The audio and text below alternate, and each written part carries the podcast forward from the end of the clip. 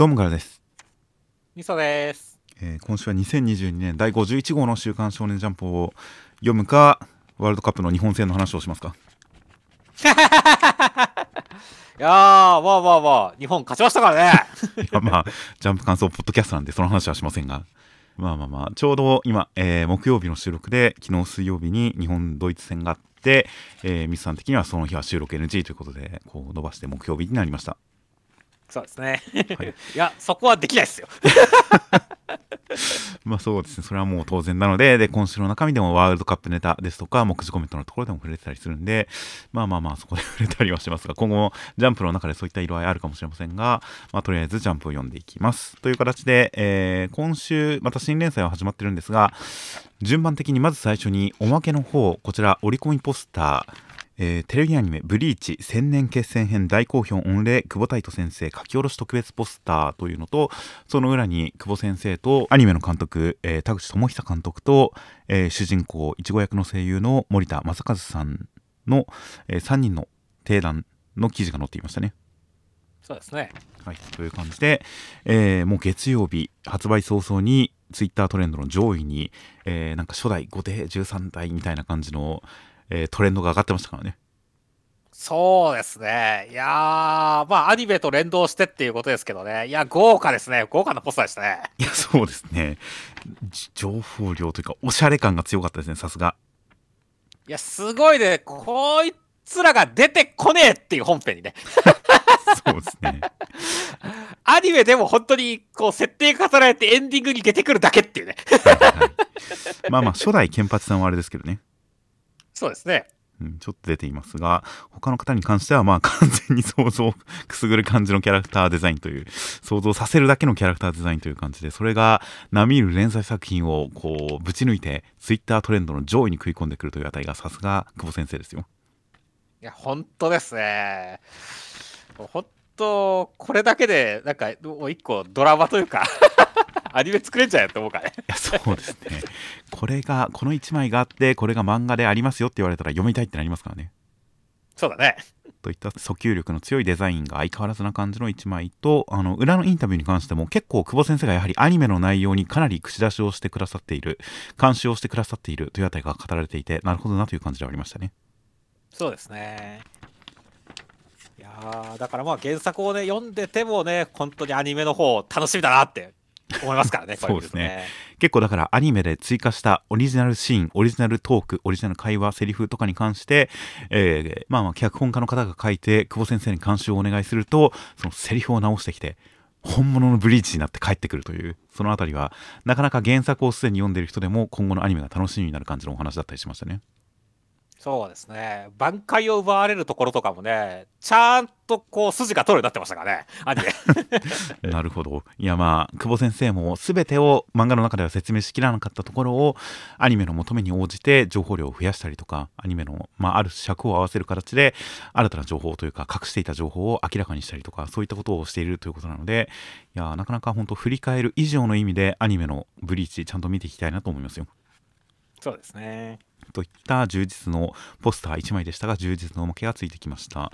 で、えー中身に入ってきますと今週関東から表紙がえー未知の才能光る新連載4連弾第2弾暗号解読学園ドラマ、えー暗号学園のいろは原作西尾維新先生作画岩崎岩崎裕二先生が始まりましたはい。はい、という感じで、えー一応作者の方を紹介するんですが西尾先生をもう語るって難しいんですけどね。まあ、幅広いジャンルで活躍されてる方ですからね。経歴が多すぎるのと情報量が多すぎるのとその中でどれをピックアップして紹介するかというのにそのなんでしょうね。センスが問われるというか。まあ一応ウィキペディアを見てあらましを、えー取り上げますと、まあ、1981年生まれの方なので、えー現在おおよそ40歳ぐらいですかねそうですね。40歳オーバーくらいの方で、えー結構ウィキペディア気になる情報もともと漫画好きで漫画家を志していたが全く絵が上達しなかったため小説家を目指すようになったとのことですはいはいはい。そうですね。まあ、結構そのね、まあ、ネームだ、あの、小説家の人だと文字原作っていう感じの時が多いですけど、西尾先生はなんかネームを書いてるらしいですからね。ああ なるほど漫画家を目指したのがそこにも生きてるのかもしれないですねそうですね。で、えー作家としてのデビューとしましては2002年に首切りサイクル「青色サバン」と「ザレ言使い」というので、えー第23回メフィスト賞を受賞しデビュー当時20歳ででのデビューでした。うんはい、そこからかなり多作な方で、えーまあ、ザレ言使いですとか、あとは、まあ、化け物語から始まる物語シリーズ、他にも、えー単発の作品ももう大量に書いたりとかしている方ですが、えー漫画検索としましては、コミックファウスト2006年8月号に放課後7時間目という作品を、えー掲載しまして、それ以降漫画原作の仕事を行い、で、えー初の連載作品というのが2009年から週刊少年ジャンプで連載したメダカボックス、今回の前作にあたるメダカボックスとなりました。うん連載期間は2009年24号から2013年22、23合併号までという形で、丸4年の連載となりました。いやー、すごい情報量の漫画でしたね。アニメ化もされましたし、なんでしょうね、口に出して言いたいけど絶対言えない日本語みたいなのがいっぱいありましたからね。そうですね。いやー、本当まあ、西尾先生の個性爆発って感じの作品でしたからね。西尾先西尾先生の特徴たるけれんみたっぷりの言葉遊び混じりの異様な言語群の数々みたいなのが溢れんばかりに溢れていて本当に唯一無二の印象を残していく作品となりましたメダカボックスそちらがアニメ化もして大人気大団円となりましてで、えーメダカボックスノベライズをご自身で書いたりとかその後、えーありましたねこれ大喜利という大きく切るビッグに、えースラッシュという大きく切る大喜利という企画で西尾先生西尾維新先生が短編の読み切り原作ネームを9本執筆してその9本をそれぞれ異なる作家さんが漫画化するというそういう企画を、えー2015年だかにやりましたあー、ありましたね。小畑先生とかいろんな方が書き書きましたねうん。はいありましたねあれもすごい衝撃的でしたね ですね。はい、あとは、えージャンプスクエアの方に少年少女、あの症状の章とかの、あの章になっている少年少女という作品をジャンプスクエア2016年2月から2017年5月まで全3巻連載と、えーあとは少年マガジンで連載されている作品の原案等を担当したりですとかあと読み切りを結構見るとたくさんやっぱり書いてますね、えージャンプ「週刊少年ジャンプ」にも2014年6年8年いろいろと掲載等々ありましてで、えー、なかなかとなりましたが岩崎先生漫画作画担当の方の岩崎先生に関しましてはえージャンプトレジャー新人漫画賞2011年3月期で、えーマレフィキウムという作品で最終候補。あとはその年の手塚賞でサイコロジスツサイコロジスツという作品でこちらも最終候補。となった後、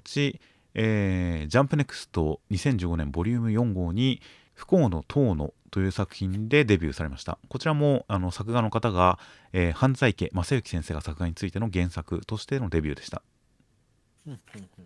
で、えーその後同じ作家の方と、えー読み切りを書いたりとかしましてで西尾維新先生と初めて組んだのが「ジャンプギガ2018年ウィンターボリューム2号」に掲載された「少年法の頃」という作品。こちらで西尾維新先生と初のコンビとなりました。で同じ年2018年3月に「少年ジャンプラス」ジャンプラスの方に「クズカゴマウンテン」という作品を、え掲載で翌年ジャンプギガ2019年ウィンターボリューム2号には「みえみえのオミット」というのを掲載し、えーその次がジャンプギガ2021年、まあ、去年のウィンター号に「的外れ弓道部」という作品を掲載と計4回西尾先生とのコンビでの読み切りを掲載してきました。はいはいはいはい。うん、読んだのもあったようなでも読んでないのもあったようなという感じですがこんなに長く西尾先生とのコンビで2018年から4年間もやってきてたんですねそうですね。じゃあ結構もう、通過まではいきませんけど、あうんの呼吸ありそうですね。ま あそうですねなのでなんか実験的にとか新たな挑戦新たななんでしょうね新たなコンビというよりかは、まあ、ある程度は手応えのあった上での、まあ、連載なんだろうなという感じでそこは安心感があるかもしれませんねそうだね。という感じで岩崎先生的には初連載がジャンプ本誌暗号学園のいろはとなりました。と説明が作者情報が多すぎましたが中身に入っていきますと、えーまあ、暗号学園という何か、えー戦争の頃に起因する感じの暗号をこう解読するような能力の高い女性を生み出すための学園がありましてそこにどうでもいい男性枠として入ってきた、えーいろは坂いろはさんという方がクラスの、えー悪役令嬢的なのに目をつけられたりとかするんですがえー何かに追われて逃げていた。まあその悪役令嬢に追われて逃げていた。ホラガ峠小越さんという女性に、えーまあ、女性をかくまったことから謎のスマートグラスメガネを手に入れて渡されてそれを使って暗号を解読して悪役令嬢のイチャモン因縁をなんとか退けましたが何か大きな陰謀戦いがあるようですという展開でした。いやー、めっちゃ面白い。実に西尾維新っていう感じの漫画でしたね。いやーもう入りからぶっ飛んだ上でこの暗号を本当に頭を悩ませて読んじゃいましたからねいや、ほんとそうですね。いやー、特に俺は最初のこの、なんか自己紹介クロスワードですか？はいはいはい これ普通にやっぱやっちゃったよねっていう。自分で作ったってことですか？いや、だからちゃんと自分の名前はいはいはいで、あの、書いたよ俺、ちゃんと。好ほうきな何々はみたいなやつ？いはいはいは いや、普通にだって解いててめっちゃ面白かったし、ちゃんとやっぱりこう自分のな自己紹介にもなるしっていう感じで、めっちゃ面白い暗号だなと思ったよ。まあそうですね確かに最初これ縦に関しても何か自分の名前以外も言葉ができなきゃいけないのかなそれって不可能じゃねと思ったんですが縦は自分の名前以外は別にこう単語にならなくていいんですもんねそうだね。意外と結構できますよねこれはそうそうそう。だからついついやってみたくなるっていうのはいいよねっていう。はいはいはいいや確かに暗号学園というところで最初の自己紹介がこれだっていうのもなるほどなっていう説得力がありますしまあ本当にゲームとしてもすごく考えられているというか何か楽しい感じでうんだから本当に作中のこの暗号ゲームっていうのが本当にそれ単体でも何か商品価値が発生しそうなくらい面白いものになってますからねいや、そうですね。いやー、特にだからカラーページの冒頭で出た暗号もね、さすがにちょっと解くのは難しかったんで、はいはいはい 解かずに読んでって、へーへーへーっていう感じだったけど、めっちゃ面白かったからね。1ページ目のこの暗号出暗号は結構読んじゃいましたけどねうん。いや都道府県っていうのは確かにすぐ分かったんですようん。都道府県というのはすぐ分かった上で並び順の意味は何だろうとか考えて最後が大阪神奈川東京の順だから人口が関係あるのかな？でもその前って、えー鹿児島鹿児島ってそんな人口いるか？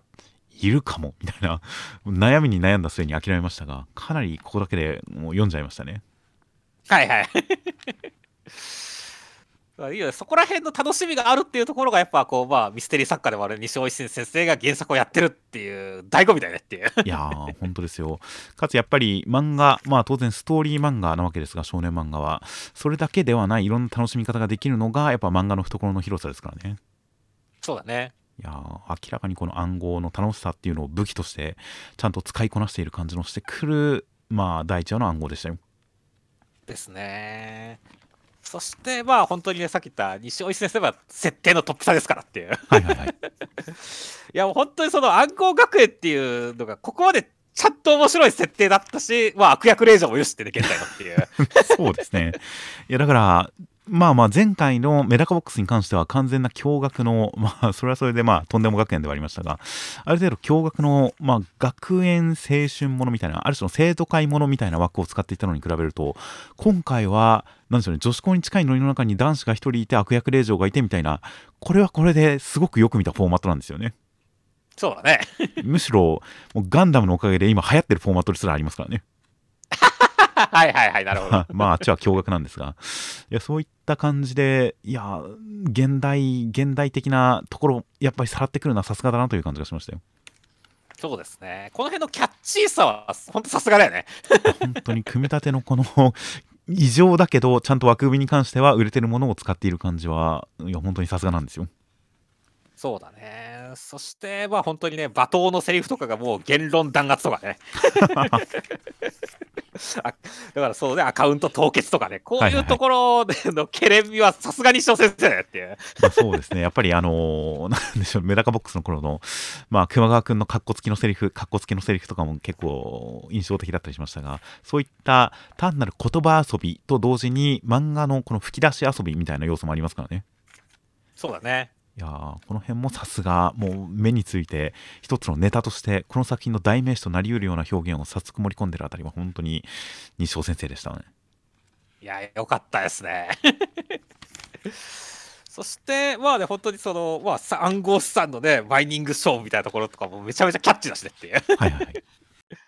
やだから、ちゃんと1話でね、キャラを立てつつ、本当にこの大目標みたいなところも、おなんかすごい面白くなりそうっていうところは、いやー、先が楽しみでしょうがないですねって言いましたね。いや、本当ですね。メダカボックスを知ってる僕らからすると、この最初に提示された大目標、大事件みたいなものも、所詮目くらましなんだろうなというか、そこにとどまるわけじゃないんだろうなっていう気はしてるんですが、でも、それでも最初のキャッチーな、その、事件として、大変、こう、気になりますからね。そうだね。500億モルグの暗号資産のマイニングという。モルグって何でしょうね。死体安置室ですかね。どうなんでしょう？なんか、そういう単位ありそうですけどね、まあそうですね、ビットコイン的なものなんだとは思うんですが、暗号資産の、えー、マイニング、マイニングっていうのもまた、計算能力 計算能力の話になってくるんで、それもまた暗号解読能力とも通じてくる感じで、いやー、なるほどな、確かになという感じの設定の広げ方がそして現代性の取り入れ方がさすがな感じでしたね。あとは、そういえば最初の暗号の話の時にちょっと言い損ねましたが、やっぱりこの回答が3人のうち誰だ、悪役令嬢3人組のうち誰だというところから、実は主人公のいろはさんでしたよっていう感じの、すでに出されている情報の中から意外性を持ってくる感じとかは、本当にいかにもなミステリー作家の手腕で、ちゃんとこっちの予想をきちんと1段階超えてくるけど、こっちの知ってる情報で全部組み立てられてるという感じはいや、ここが一番感じしたんですよ、結構。そうだね。この、この意外性と、その情報の出してる感じのこの力加減みたいなものに関していやその辺の加減具合は本当にさすがだなという感じもあったんでまあまあお話が進んでいったら何かキャラクター設定の突飛さとか 何かもう常識を外れた魅力も盛り込んでくるんだと思うんですが最初しばらくはこういった何かゲーム的なパズル的な、クイズ的な、そういった面白さっていうのもだいぶ出してくれるんだろうなっていうんで、まずはその辺も大変楽しみにしてますよ。そうですね。あとは、ちゃんとこの1話でね、主人公が好きになれたってことも、俺はすごい好印象なところだったんですよね。はいはいはい。いや結構そのね、やっぱスマートグラスのおかげで解けてるみたいなところもあるかもしれないけど、でもちゃんとそのなんだろうね、あの、ね、小声さんを助けるときにはね、何それ、誰かを助けるって後悔する気なんてないよ、それが人助けのいろはのいいでしょっていうところで、めちゃめちゃ気のいいやつだなっていう感じするし。はいはいはい。で、東秀斎さんにね、こう責められた時も、友達は選ばなきゃね、僕は人数や暴力で脅しをかけるやつとは友達にはならないっていう、こうちゃんと男らしいとこ見せるからね。はいはいはい。この辺りでちゃんと主人公を好きになったってところも俺はすごいこの第一話の良かったなと思ってるんですね。ああ、それは確かに間違いなくそうですね。ちゃんと、まあ、主人公が主人公たる、まあ、西尾先生いろんな狂気的な作品も書いていますが、まあ、主人公からしてかなり異常な人が多かったりはしますがそれともやっぱりちゃんと読者が応援できる感じ共感できるラインをちゃんと守ってきますからねそうだねそういう点でやっぱり主人公が主人公たる感じ読者がちゃんとそばにいられる感じにしてくるあたりもすごくなんか気が利いてる感じで、まあ、まあまあ異常な世界ですが、本当に安心して読める要素がすごく賢いに散りばめられてる感じとか、もう大変良かったですね。よかったね。そしてあとはね、岩崎先生の絵の方もね、いやーもう東秀斎さん、めっちゃ可愛いというか、凛としてて魅力的やねって思いましたからね。そうですね。いやまあ確かに本当に一人一人何か色とか輪郭とかでちゃんと個性立ってる感じっていうのはすごい伝わってきましたからね。そうですね。東秀斎さん。が最初描かれた時に、最初登場した時にいろはさん。の感想で「わ美人みたいなすごい美人だ」っていうのはセリフで納得しましたがああ美人なん。だっていうそのやっぱこういうこの手の漫画の美醜のこの優劣ってなかなか絵からだけだと判断しづらかったりしますからねはいはいはいたまにその超絶美人を超絶美人として書く才能に恵まれた作家さんというのもいらっしゃいますが、まあ、必ずしもそれが全ての漫画に必要なわけではないので、この作品に関しては、東秀斎さんが美人だっていうのは僕はセリフ情報と合わせて納得はしましたが、まあ、それはそれとして、本当に各キャラクターの何か属性がちゃんと見た目にこもってる感じとか、覚えやすい感じ、特徴立ってる感じはすごく好きでしたね。そうですね。いや、ほんと、いろはくんもね、この、すごい中性的な感じ？はいはいはい。出てますし、いや、俺はもうなんかこの、いや、女装男子と言えばいいのかなんていうかわかんないですけど、これは。はいはいはい、いや、俺はいろはくんもデザインもかなり好きですよ、この漫画。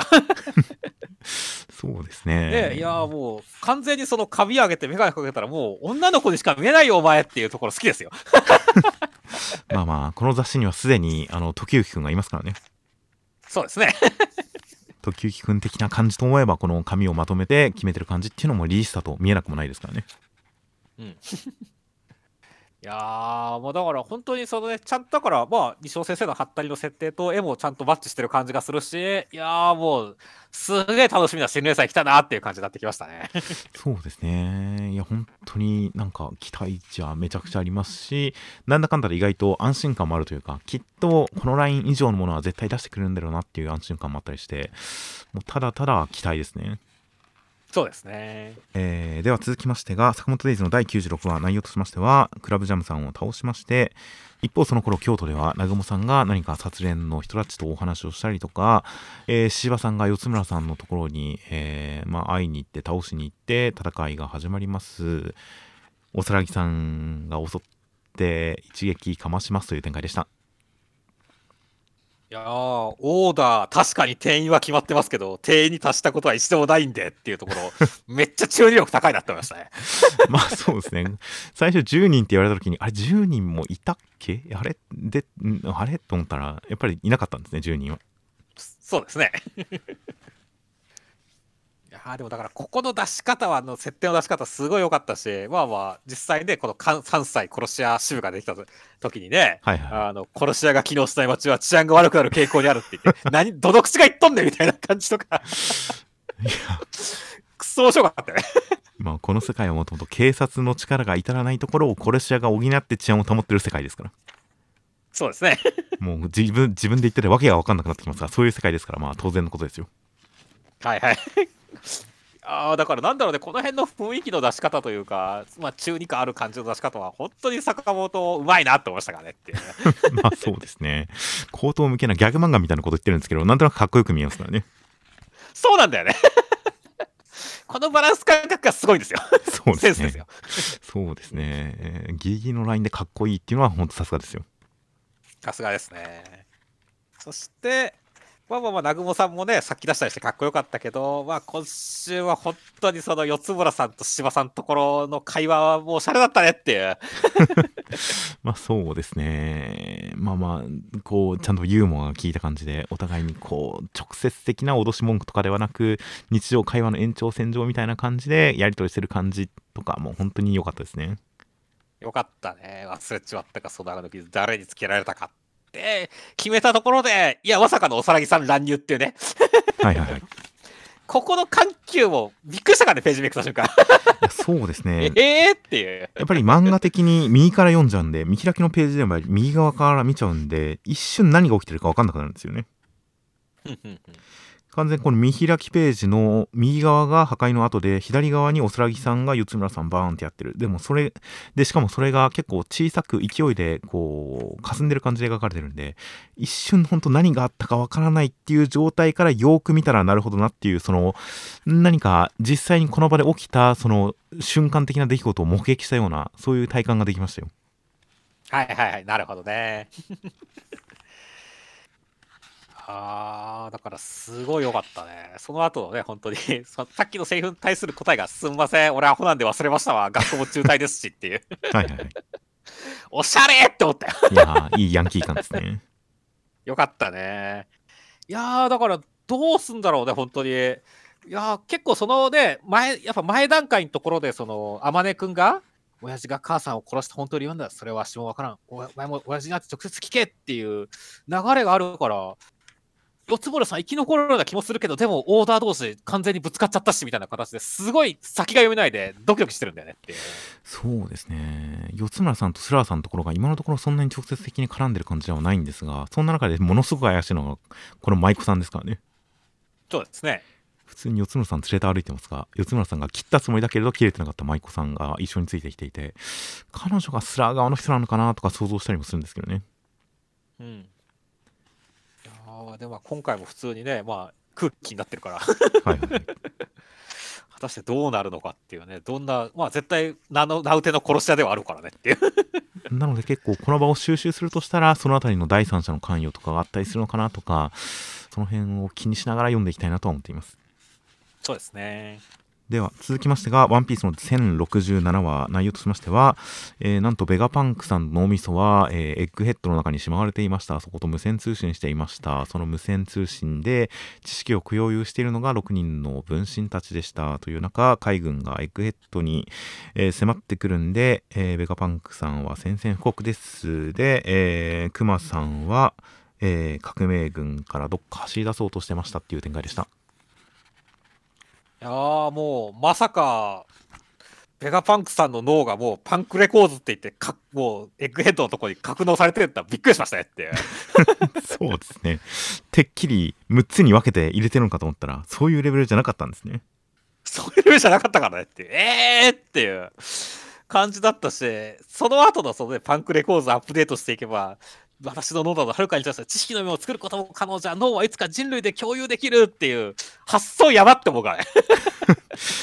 もう狂気の天才だよこいつって思ったから。まあまあまあ普通に考えれば別段あのー、インターネット的なものなのかなっていう感じでもなくはないんですけどね。そうですね。ただそこにやっぱり自分の脳が中心にあるって考えるとこの人の脳がっていうね。はいはいそれを考えるってところにこうなんか自分すらこう科学の一部として見てるかのごとく狂気を感じるよねっていう。まあそうなんですよね。あとそのインターネット的なものなのかなっていうのは確かに僕の第一印象としてあったんですがやっぱカイドウさんが思想的なものも流れ込んできたら危なくないかって言ってるっていうそれそれが確かに危険というか、うんまあ、自分で選択できなくなったらもうやばいですもんね。そうだねこれはいるこれはいらないみたいなのとか考え方に関してもどれが正しいとか物事の優先順位とかその辺まで影響を受けるとしたらまあ確実に洗脳の類になってくるんでいやーなんか衛星から全人類の記憶を操る洗脳装置みたいなのを作ろうとしてるんですねこの人は。もうユニオンじゃないですか。というもうそれくらい危険な科学者ということですねそうですね。いやー、だからでもこの話を聞いた時にね、最終的にベガパンクさんが、このエッグヘッドからわしを連れ出してくれみたいなこと言った時に、どうやってってちょっと思ってるけどっていう。脳、置いてあるんでしょって思うからね。脳は逆にかなりの距離でも通信できるんだとしたら、まあ、脳は置きっぱなしってことなのかなとは思いましたが、まあ、わかんないですね。わかんないですね。いやー、というわけで本当になんか、まあ、今週は本当ず、2000年前の巨人とかね、はいはい200年前の巨人差別の動きがあった年に、このとロボが動いたとかね、なんかいろんな気になる情報が出てきましたからねっていう。はいはいはい、そうですね。うん、その時に何があったのか、それまで800年ぐらい動かなかったのが動いたってことですもんね。そうだね。うん、800、700年ぐらい。という感じで、昔の歴史、まあ、1000年分の歴史、900年分の歴史が一体どうなってるのか、徐々に徐々に明かされていく感じはすごくワクワクしてきますね。楽しみですね。そして、まあ、CP0 もね来たわけですけどね。いやー、はい、ルッチさん。いやーもう覆面してるけどすぐ正体バレましたねっていう。まあまあ別になんか正体を隠すための仮面ってわけでもないのかもいやわかんないですね そうですね。まあまあ、あとね、ハトもちゃんとね、覆面してるの可愛いなって思いましたし、はいはいはい、いやもう、あとは、カクさんが覆面してると、もう、ソゲキングしか見えねえなって思いましたねっていう。ああ、鼻のせいで。鼻のせいで。いやだから、ルフィとかで、ソゲキングまさか裏切ったのかって言いそうやねって。いやいや、そこは仲間の友情があるから、全然そんなことはないですよ、きっと。大丈夫か？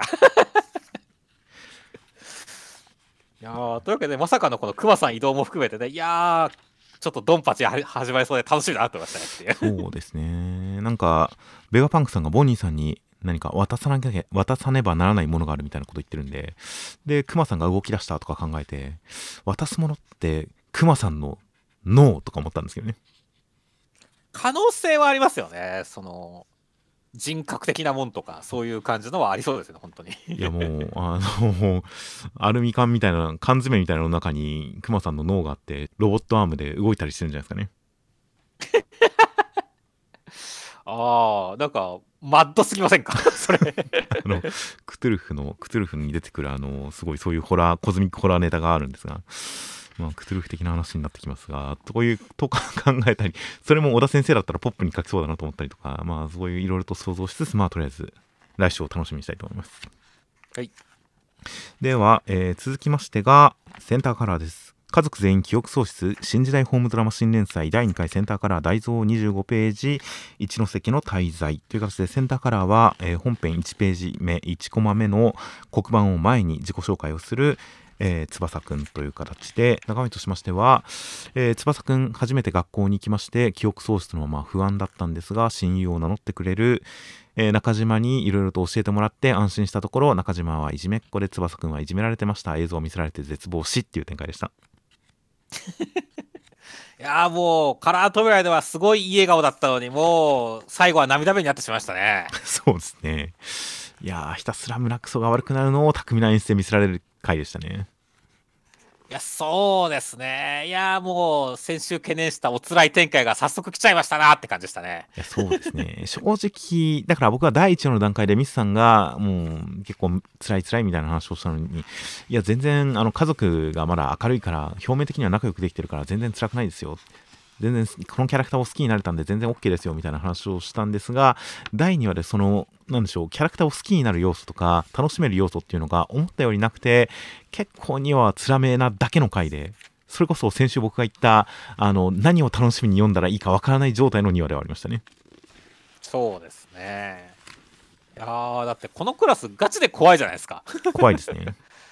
いやーもちろんだろうその記憶喪失になった相手をさらにいじめるとかさもうちょっと神経疑うとこあるさすがに。まあまあまあそ言われてみれば確かにそうですね。うん。いやわざわざさぶちまけるの残飯をみんなでカンパしてるとかさもうなんか正気でやる話じゃないしてって言ったしさ。いやーちょっとで笑顔でね動画撮ってるとかもうなんかこのクラス怖すぎるよ本当にって思いましたよ。ま あそうですね、まあ、記憶喪失して来た人に対してお前はいじめられっ子だったんだよって映像を見せつけるのは結構気持ちいいんだろうなっていうのはちょっと思いましたけどね個人的には。それは悪魔の発想だと思うよね だから結構いじめっ子が記憶喪失によってちょっとそれに受けてるで 記憶喪失受けるっていう感じでやるっていうのに関しては僕は全然なんか意外性とかそこまでするか感は実はあんまりなかったんですがうんうんうん。まあでも本当に辛いなって いう中島くんのことは今のところはもう100%全く1%も全然好きになれないなっていう感じだったんで本当に何かご褒美飴とムチの飴が欲しいと思いましたね。そうですね。いやーまあまあでもとりあえずねその部屋の死っていうのが一体何に対して死って書いてるのかっていうのはねはいはい。疑問だったけどそれはまあ自分に対するまあ自自殺番号とかね絶望的なところだったんだなっていう謎は解けたのはまあ良かったなと思いましたけどね。そうですね。まずはその感じ。まあミスリードの可能性はもちろんありますがとりあえず現段階ではもう本当にいじめられてる死にたかっていたみたいな感じがでそこの続きに翼くんも来たみたいな感じで描かれたのでまあ一つ謎が解けたっちゃ解けた感じにはなってますね。そうですね。いやーという感じで。いや本当1話はその家族の絆が形成されるお話で後にそれがまあ実態がないじゃない過去とはつながってないですよっていう結論にはなりましたがでも今の家族の絆がこう築かれたことに関してはそれはまあある意味では本物だから全然まあそれは好きになれるしなみたいな感じだったんでやっぱり第2話でもどっかで家族の絆が見たかったなっていう思いはあるんですよねで妹ちゃんも出てこないですしね。そうですね。同じ学校に通ってるのに。そうですね。そうするとでも妹ちゃんがお兄ちゃんのこの現状を知らないわけがないんで妹ちゃんの方は一体どうなってるんでしょうねっていう感じしますかねこれ。もう余計に不安になってきますねこれ。そうですね。妹ちゃん本当に学校に行ってるのかも怪しいですからね。確かにそうですね。学校に行くと言って家を出ているけれどっていう感じもあったりするんでその辺も気にはなりますがいや本当になんか個人的には辛い展開と家族の絆の両軸で読んでいきたいなと思ってる作品なので今回は辛さにかなり寄ってる感じのこの2話っていうのはまあやっぱりこうなんでしょうねまあ抑えの回だとは思うんで、まあ、3話ぐらいで早めに一旦飴を 甘いものをくださいという気持ちで読みたいと思います。はい。まあ、連載なんで全然毎回そのカタルスがなくてもぜ当然いいんですが、まあ、でも短いスパンで来ないと辛いとは思っています。はい。そうですねでは続きましてが、えーウィッチウォッチの第86話内容としましては、えー、モイ君ランさん戦っているところにモージさんがやってきたんで、えーカンちゃんたちも瞬間移動でモイ君に参戦モイ君の横に行けました。ランさんは戦い続けようとするんですがそこに他の魔女がやってきて、えーランさんと一緒に引き下がっていきます。そこにお母さんニコちゃんのお母さんから予言が届いて11月8日の皆既月食の時に、えー襲われますということが分かったんでそれまでは気を抜きますという展開でした。いやー、まあ、みはるくんがものすごい時間を稼ぐナイスプレーしたってましたね。確かに。意図的にちゃんと時間を稼ぎましたね。そうですね。いや、だからちゃんとね、その辺で桃地さんが間に合ったし、で、ちゃんとここで撤退になるっていうところも含めてね、いやー、はいはい。まあ、ちゃんとね、こう、まあ、痛み分けじゃないですけどもね、こう、まあ、前哨戦一つとりあえず顔見せ終わったぜっていう感じの展開でしたね。はいはいまあ本当にこっちの作がなんとか成功してなんとかギリギリこう乗り切った感じにはなりましたねそうですね。いやー、でもなんだろうね、本当に、ランさんはめちゃくちゃ強えなっていう感じするし、今回に関してはね、このウォーロック、剣の魔女も結構その戦闘力高そうだしねっていう。はいはいはいで、あとはなんか、みはるくんとちょっと対決フラグみたいなのも立ったからね、いやー、ちょっと相手がどう出てくるかっていうのは気になるなってましたね。下手すりゃなんか、で、カンちゃんとか、ね、あのウルフに対する、あれも来そうだしねっていう、対応するなんか敵ってのも来そうだから、ちょっとそれも気になるなって思いましたね。まあそうですねまあ1対1でもまあみはるくんとみはるくんの毒舌はまあ確かにこう毒舌の応酬みたいなのはできてますがそこまで1対1でつながってるってまでの印象は僕のところ僕の方では今のところまだないんで。まあ2対4ぐらいの方が戦力的には意外と拮抗してるのかもなっていう思いもあるんですけどね。なるほどね。いや、まあまあ、とりあえずですね、この新皆既月食の日っていうね、ああ、実はもう過ぎちゃったけどね、あの時に萌えくんたちは戦ったんだっていうことが分かりましたねっていう。まあそうですね現実に起きた世紀のもう数十年100年何百年単位の珍しいこの天体現象の時に合わせる現実で起きてることに合わせるっていうのですごくこの世界とつながった感じがして面白かったですねよかったですね。現代性出てきましたね、本当に。そうですね目次コメントのところだと篠原先生が、えー皆既月食前にやろうと思ってたのにギャグ界やりすぎて、えー過ぎちゃいましたというコメントがあって本当は現実の皆既月食が起きる前にこの話をやりたかったらしいんですけどねそうなんですね。で、皆既月食過ぎたら、このて話やって、この実際の対決をやって、あの時やったんですよみたいな感じにしたかったってことなんですね。まあ、ということで先の予定として示されてあ本当にこれからやるんだみたいな感じもそれはなんか同時代性があって楽しかったかもしれませんが、まあ、これはこれで過ぎたら過ぎたでああの時にそんなことが起きてたんだっていうなんか振り返る感覚もこれはこれで楽しいんですよね。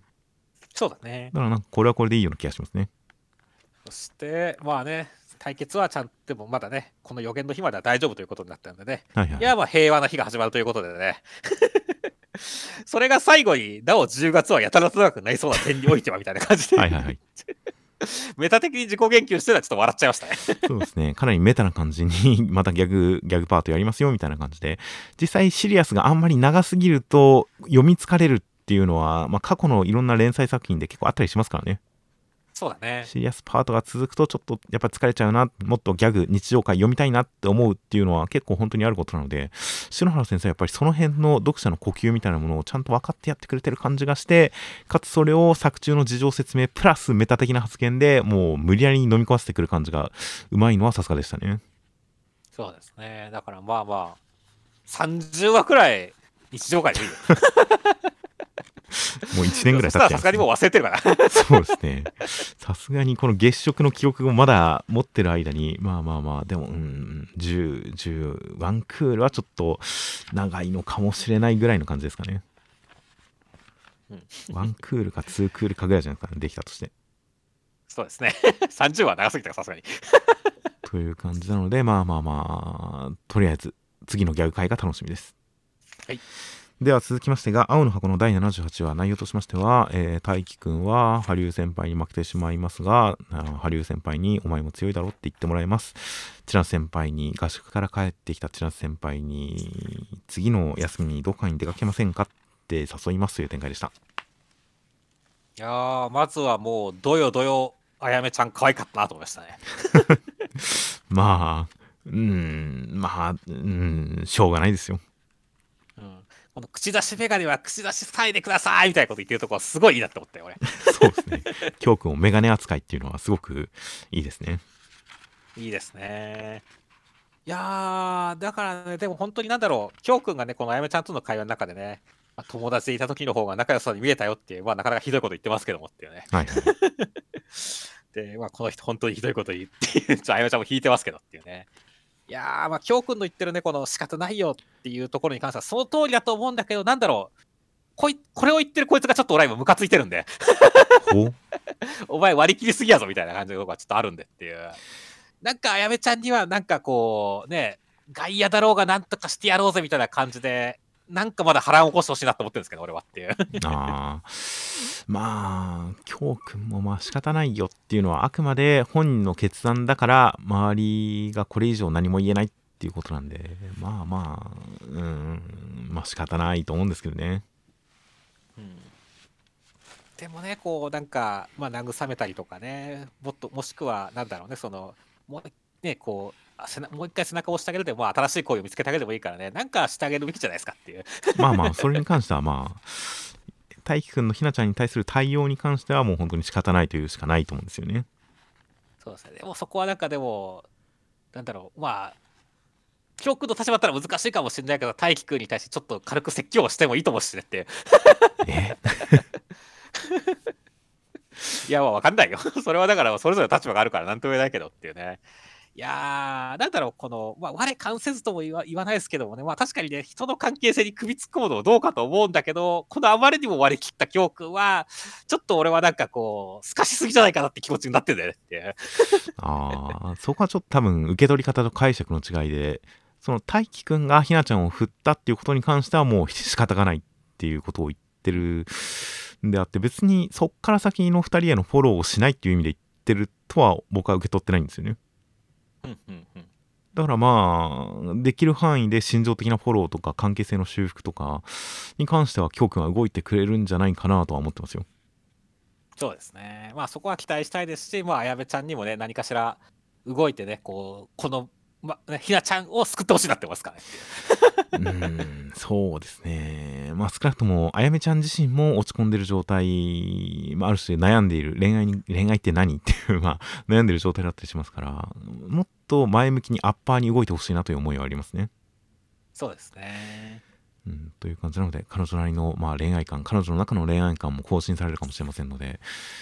また、きょうくんともこんなちょっとやっぱ深い話を続けてするようになったので、今後の動きの時にもきょうくんを交えて、もしかしたら、まあ、ひなちゃん、大輝くん含めて4人組で動ける感じになるのかもしれませんし、もしくは本当にきょうくんと2人組でなんか動き出すのかもしれませんし、そういった新しい関係性を見れそうなのは、ちょっと楽しみでありますよ。そうですね。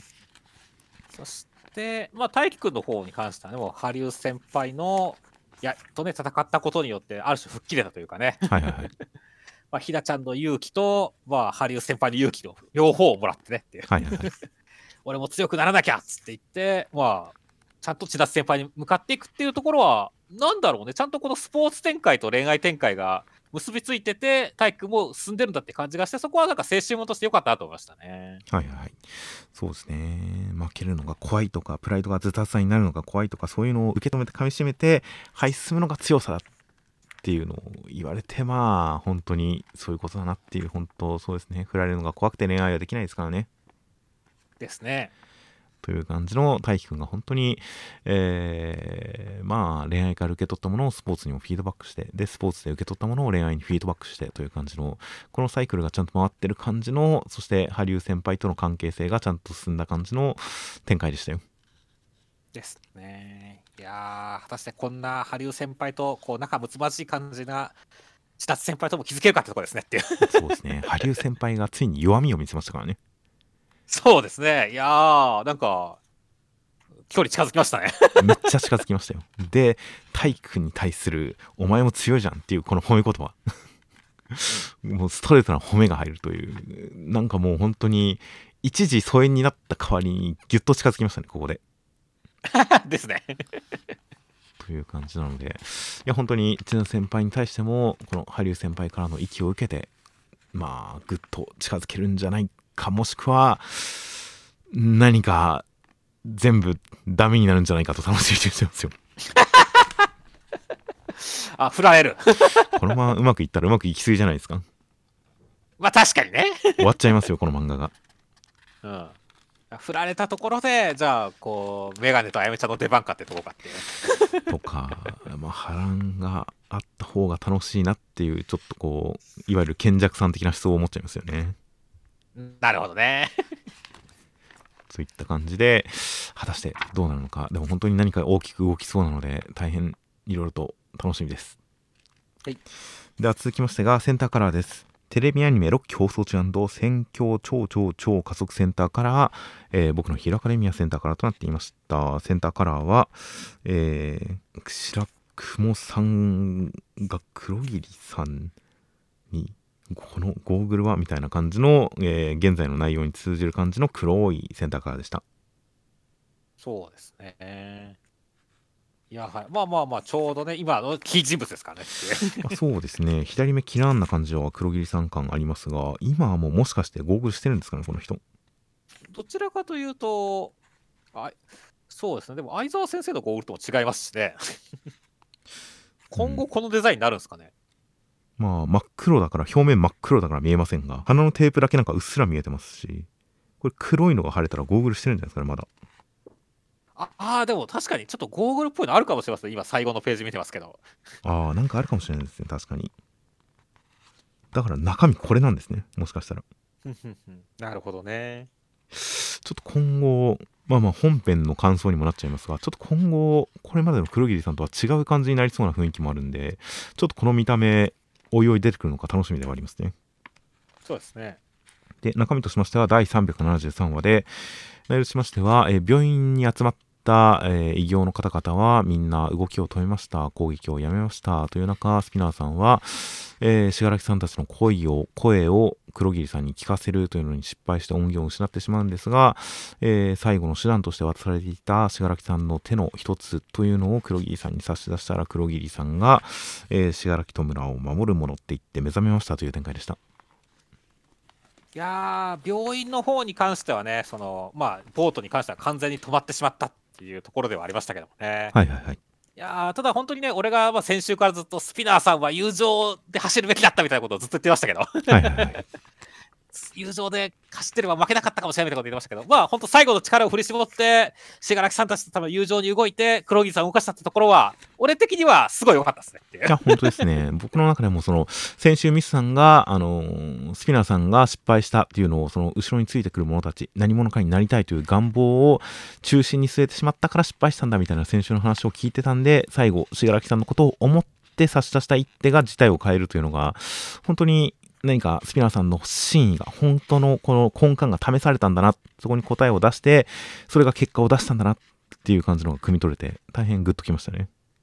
そうですね。ただそれはイコール、まあ、ヒーロー側のピンチっていう展開にもつながるっていう、すごい複雑な感じなんだよねって。まあそうですね。黒桐さん。何か、うん、俺は白木富村を守るもので、目にもちょっと黒目っぽいのがあるし、今までの黒桐さんとはちょっと違った雰囲気をすごく醸し出してきてるんで、純粋に信楽さんサイド、こう改造された人格のままなのかな。白雲さんだった頃の人格もちょっと混じってないみたいな感じがあって、なんかいろいろ考えさせられればする感じの雰囲気があるんですけどね。そうですね。なので、まあ、こっから先、信楽さんサイドのために動くんでしょうけれど、どっかで、どっかで違うこともしてくれるんじゃないかなみたいな期待は、ちょっと胸に残りますね。うん。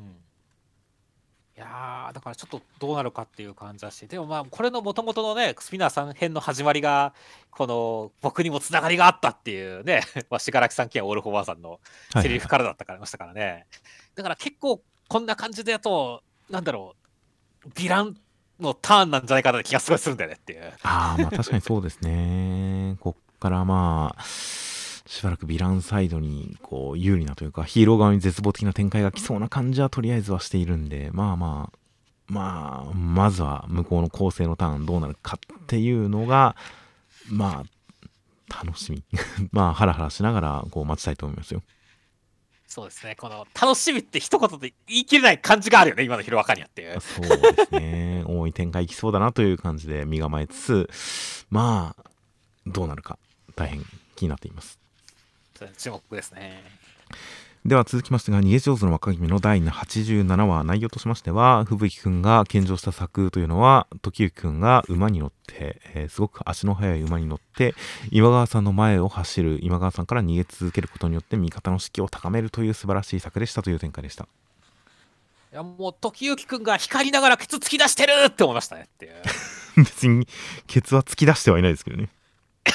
いやでもなんかもう馬に乗ってるとこなんかもうめっちゃこうケツ突き出して感じじゃないですかっていう今川さんから見ればっていうまあまあまあ、腰を上げてる背伸びしてるんです背伸びなるほどねいやもうだからキラキラしてるしなんかすごい怖く敵とも違いますけどなんかすごいなってましたねまあそうですね。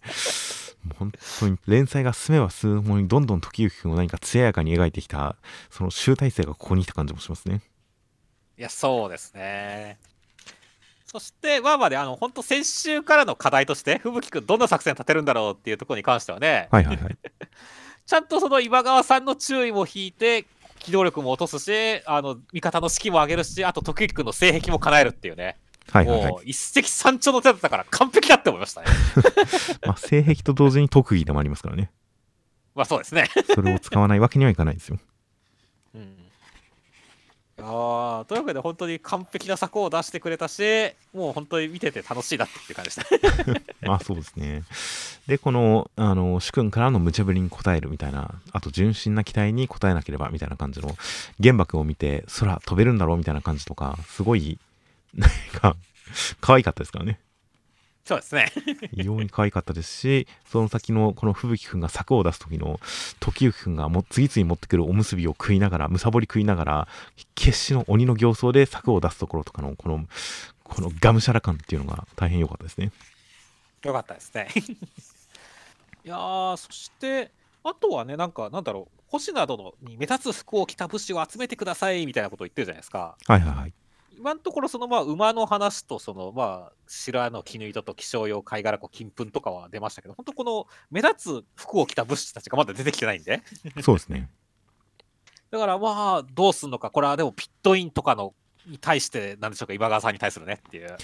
あそうですね。いやーだから吹雪君に対しがね本当この目立つ武士たちを使ってピットインでも今川さんを圧倒してくれるのかっていうのは今から楽しみでしょうがないですね。そうですよね。確かにあのーいくら速い馬とはいえ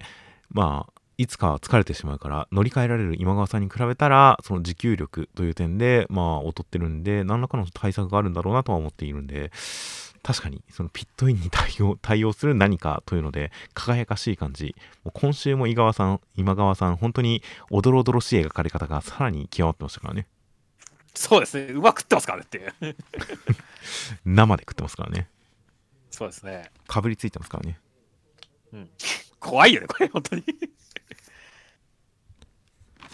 やーだからなんか本当まあ鬼退治とか鬼退治を超えたら化け物退治っていう感じになってきたからねこれ本当に。まあまあまあ、今までも妖怪扱いではあったんですが、まあ、絵面的には本当にどんどんスケールアップしてるんで、いやー、あーまあ、確かに、倒す段になったら、さらに描かれ方がすごいことになりそうなの楽しみですね。楽しみですねでは続きましては、僕とロボコの第114話内容としましては、FIFA ワールドカップの日本代表の強化合宿場に、えー、ロボコがやってきて、なんか練習に付き合ってくれました。やったそして、なんか日本代表のエースの気持ちもちゃんと救ってあげました。すごいっていう展開でした。いやもうありがとうロボコロボコのおかげでドイツに勝ったよって思いましたね まあ、そうですね。これで1試合目の相手ブラジルって言ってるのをドイツっていう、まあそこは、なんでしょうね、情報が間に合わなかったのか、まああえて現実をずらしたのかは分かりませんが、第1試合の相手はドイツだって言ってたらもう完璧でしたけどね。いやそこはまあだって組み合わせは前から決まってましたから意図的にずらしたんだと思いますよ。まあ漫画的にやっぱりドイツよりブラジルの方がサッカー強豪国っぽさがあるからそっちを選んだのかもしれないですね。そうですね。いやそして実際はもしドイツに負けちゃったりしたらなんかこうロボコ悲しくなっちゃうんでっていうあくまでパラレルワールドというかね。ね感じにしたんでしょうけれどもね。いやーでもなんだろうね本当に、まあ、今回ね本当ロボコがね合宿で鍛えたデュエル王天道とかね天才ドベキっていうのはまあ現代で発するならブンデスリーガでデュエル率第1位を誇る、ね、遠藤航と天才に関しては堂安律のことでしょうからドベキはなるほど。ちゃんと遠藤活躍したし、堂安は同点ゴール取ったしってことでね。いや、もうロボコのおかげですよ、これはっていう。なるほど。もう活躍を予想してたんですね。そうそう、守護神、伸び止めがいるって、まあ、伸び止めちょっと、まあ、権田とはちょっとこもうかぶってませんけれども、でもデザイン的にはちょっと似てるし、守護神ですから。はいはいはい。もうだからね、権田が止めまくったのももう、ロボコのおかげですよってましたからね。なるほど。不動のサイドバック、アモーレ長本も頑張りましたし。そうですよ。だって、しかも、アモーレ長本に関してはね、だってもう、インタビューで勝ったら、ブラボー、ブラボーって言ったから、ある種はアモーレじゃないですか。いや、もうだから、予想したんですよ、宮崎先生はって言ってましたね。あの、長長本は、あの、60歳なんですけどね。まあ、長友も鉄人っていうくらいやってますから、うん日本代表サイドバック。なるほど、なるほど。いやー、という感じで、まあ、本当に、ロボコの応援が、現実に結びついた感じの、応援が届いた感じの1話でしたね。いや、そうですね。いやーまあまあ、だからそういったところで現実とすごいクロスしてる感じも良かったですし、相変わらず宮崎先生はまあ、今回ね、その名前のところでもこう見えてサッカー少年って書いてありますけども、はいはいはい。まあそれだけあって、あ、相変わらずキャプテン翼の構図とかパロディうまいなって思いましたねって。あー、キャプツバは、1回は通して読んだんですけど、そんなにしっかり読んでないんで、ぽいなっていうのはなんとなくわかりましたが、そんなはっきりキャプツバだっていう感じの認識は僕はできなかったですね。グワーって吹っ飛ぶのがファミコンのキャプツバっぽいとは思いましたが、それくらいでしたね。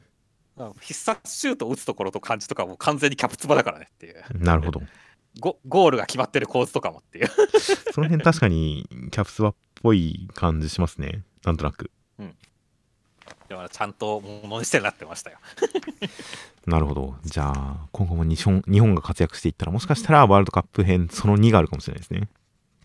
いや、そうですね。っていうか、だから、なんだろうね、実際だからロボコが、ロボコのツイッターもで、絶対なんか、ロボコのおかげで勝ったわくらい言ってほしかったんだけど、ロボコのツイッター動いてなかったんだよねっていう。さすがにそれは、まあでも、その言い方はさすがにあれだとは思いますが、なんか応援ぐらいはしそうなもんですけどね。そうですね、してほしいですなと思いましたね。いやーという感じで、えーまあロボコの日本代表とのコラボが待たれますね。待たれますね。本物との。本元ね。してほしいね、ちょっと。では続きましてが、えー、あかね話の第39話、内容としましては、えー、あかねちゃんは他の師匠にも距離を置かれていて、ちょっと、えー大変な感じなんですが、えー、蘭妻家うらら師匠という女性の師匠が、えー、あかねちゃんに対して、あかねちゃんの相手をしてくれて、で、あかねちゃんの意見を聞いて、わがままな生き方の手本を見せてあげると言いましたという展開でした。いや、もう、乱災かうらら師匠のこの格の出し方は面白いなって思いましたね。そうですね。ちょっと漫画の中の、なんでしょうね、次元が一個上がった感じがしますよね。そうですね。まあ、周りの反応もそうだし、何よりこの初講座でネタを飛ばして持ち時間8分一言も喋らずにずっと座っていた。はいはい。なのに拍手が一番多かったってなんやそれって思うからねっていう。なんかもうちょっと異能の類になってきましたよね。そうですね。いやー、だからこの答えが何なのかがまずすげえ気になるし、まあその答えに通ずるものが、こう、あかねちゃんに講座見せてくれることで、ね、見せてくれたんだったらすごい楽しみだなってましたね。そうですね。いや、という感じなので、先週段階で僕は、その、あかねちゃんのやった失礼無礼に関して、単に実力でねじ伏せるわけではない感じの、ある種絡めてのような、何か、あ対処の仕方みたいなものを見せてくれたら、うらら師匠が見せてくれたら、教えてくれたらいいなっていう風な希望を言ってたんで、まさにそんな感じになりそうなのはすごく楽しみですよ。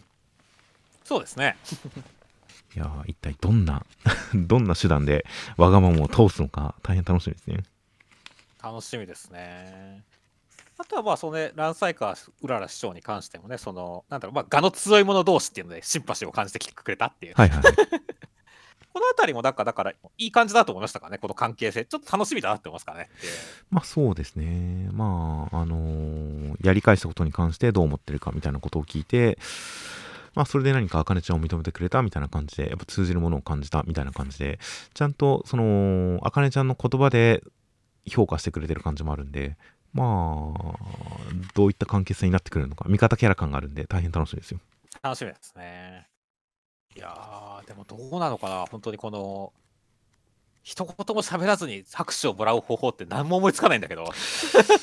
そうですね。よく男子師匠が気分が乗らないと落語をせずに帰ったりとかうんあの観客が気に食わないと本当に黙ったりとかしたとか言いますが拍手はもらわなかったと思いますからねそうですね。多分罵声を浴びてたんじゃないかっていう感じですからねなるほどね。いやー、何なんだろうね。顔芸でもやったのかな うーん気の利いたことをなんか言ったのかちょっと想像がつかないんで思い当たる節もないんでいや本当にこの漫画がどのくらい異能漫画の領域に踏み込むのか分かりそうなんで大変楽しみですよ。はい。では続きましてがセンターカラーです。コミックス14巻発売直前新ループ突入センターからアンデッドアンラックという形で、えー今回はそのセンターカラー裏でキャスト発表があったのにちなんだ感じでセンターカラーはアフレコに臨むアンディとフーコちゃんという一面でしたいやそうですね。いや、もう声優さんがやってるのと同時に、いや、実はアンディとフーコがやってるんですよ。声もっていうことですよっていう。本人役でっていうね。はいはいはい。い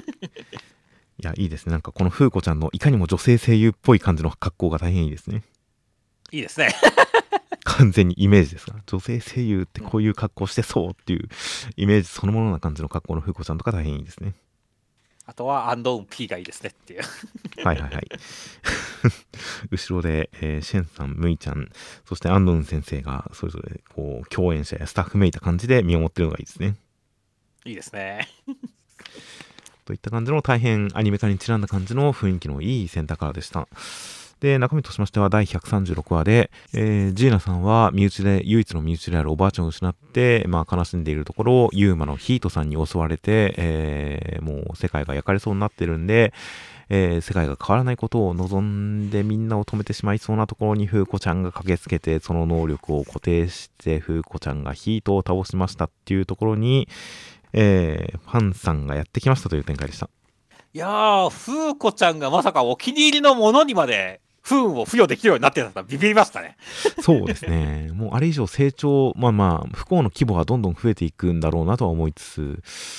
ここまでこう幅を広げてくるというのは予想していなかったんで、ああ、すごい強いって感じがしましたね。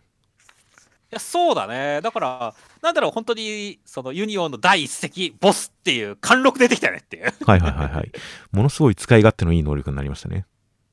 そうだね。いや、だから、めちゃくちゃかっけーって感じだったよね。はいはいはい。いやーアンディがいない中でも戦える方法を模索してこうなったんですね。そうだね。だから本当アーティファクトを利用してで自分の否定能力も利用してっていう感じですごいなんかもうカリスマ性出てきたって思うからねっていう。はいはいはい。いやもうこれはもうとこんな魅力的な女の子に友達になってって言われたらもうそれはちょっとした陰キャだったらすぐえ入っていっちゃうもんやって思ってました。まあもう、もちろんそうですね。入っていって、フーコちゃんも思わず涙ですからね。そうですね。ここは感動的なシーンでしたよ。いや、よかったですね。いやー、そして勢いがマジでやばいっていうね。いや、もう本当にね、アンチェンジ発動っていうところから、フーコちゃん倒したーっていうところもね、これだけでもクソ早いのに、まさかそこからファンさんまで乱入してくるなんて、すげえテンポ感じゃねって思ったからね。まあそうですね。確かにまあファンさん、ちょっとまあジーナさんより上ではあるんですが、まあざっくり言うとジーナさんと同世代なんだなっていうのがちょっと面白いですね。面白いですね。てかそれで考えるとニコさん若すぎますよね。まあまあまあ、だいぶじじいでしたからけどね。なんか確かにおじいちゃんだったんだなっていうのが今、やっとはっきり実感できたというか、ファンさんとかジーナさんと同世代ってニコさん、すごい見た目若々しかったんだなっていうのが今更にわかるぐらい、なんかこのファンさん、ジーナさん、あ、おじいちゃんおばあちゃん世代が、こう、来たっていう感じが、すごいいいですよ。いいですね。あーしかしファンさんもね、まあ確かにね、こんななんか得体の知らない強さを持ったやつがいたらワクワクしてしょうがないだろうからねっていう。まあ、そうですね、確かに。まあ、アンディのこの不死の戦い方とかに関してもワクワクしてましたからね。そうだね。それはまあ、フーコちゃん、間違いなくす、もう東大最強でしょうからね。間違いなく最強だからね、今多分現代においてはっていうね。という感じで、ファンさんもすでにファアーティファクトとか扱ってるみたいですから、まあ、フーコちゃんとの戦い、まあ、これまでしのいできたのはともかくとして、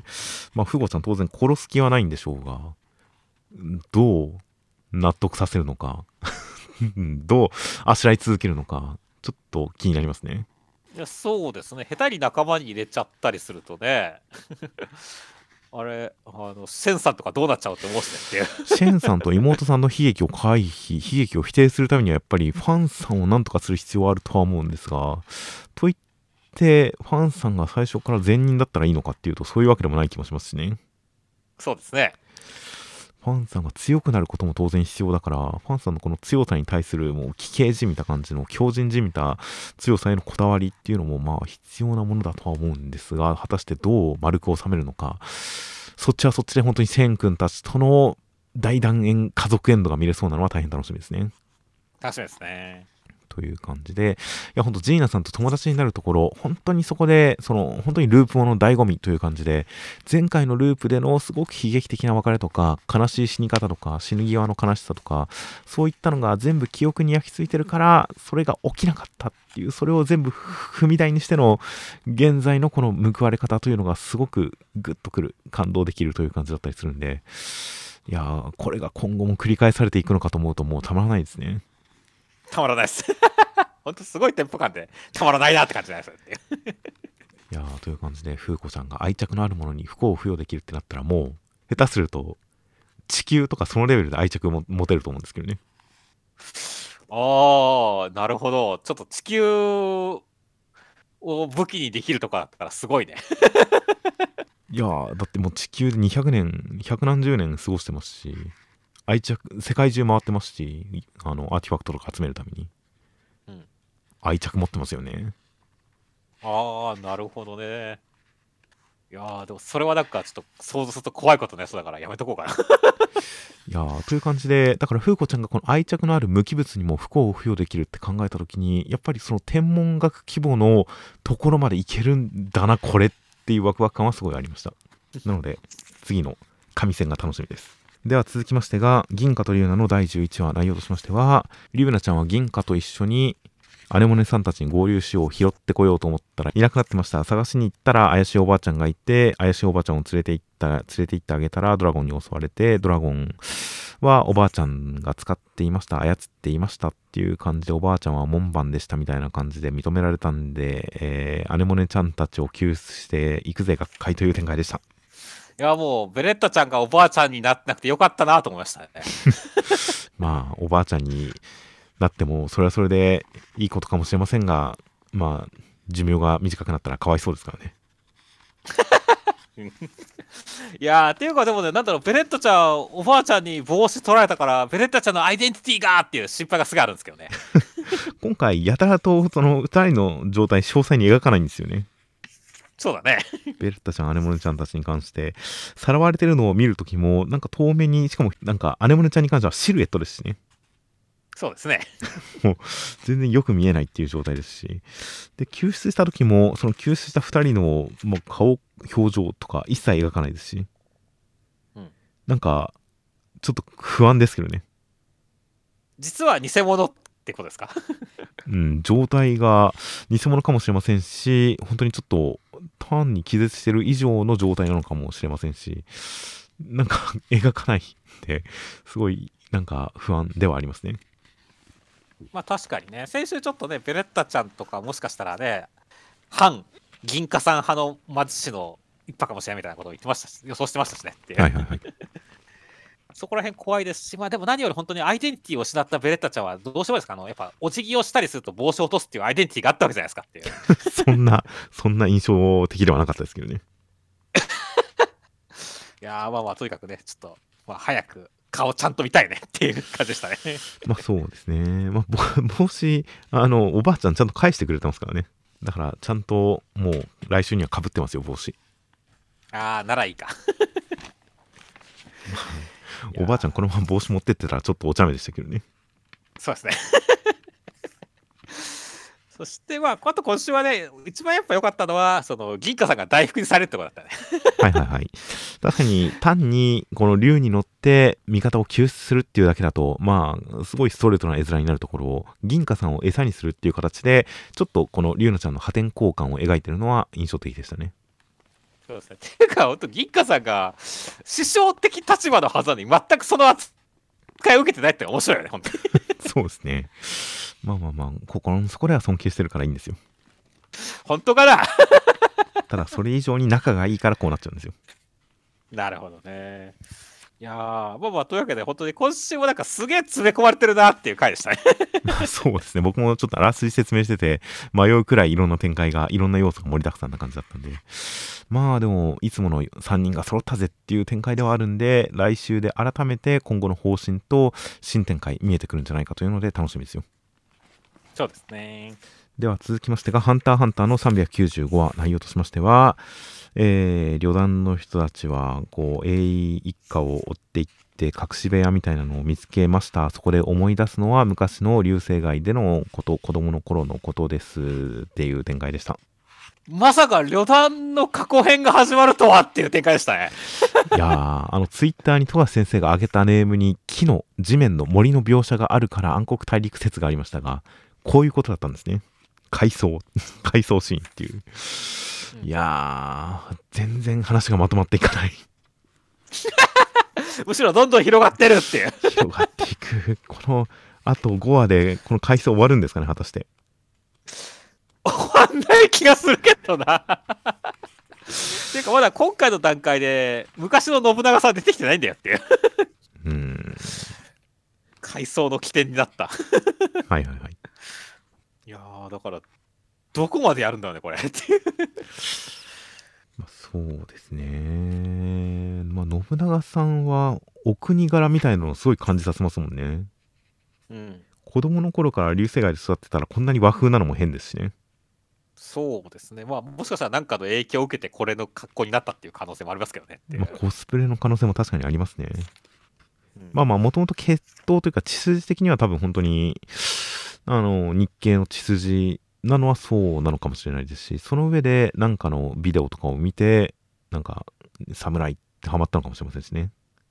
うん。そうですね。確かに現状いないことを考えると、なんか、まあ、この子供たちがさられたりとかしている、この事件の最中に印象的な感じに出会って、すごい能力を、能力を明かすのかもしれないですからね。あー過去編でついに能力をお披露目が出るってことね。まあそんなこともないでしょうけど。いやー、でもこの子供の頃の出会いを考えると、この、まあ、すでに旅団オリジナルメンバーの半分くらいは死んでるはずなんで、まあ残った半分っていう感じはありますが、その旅団メンバーがやたら強いって、なんか不思議ですよね。そうですね。普通に集まった子供たちに見えるのに、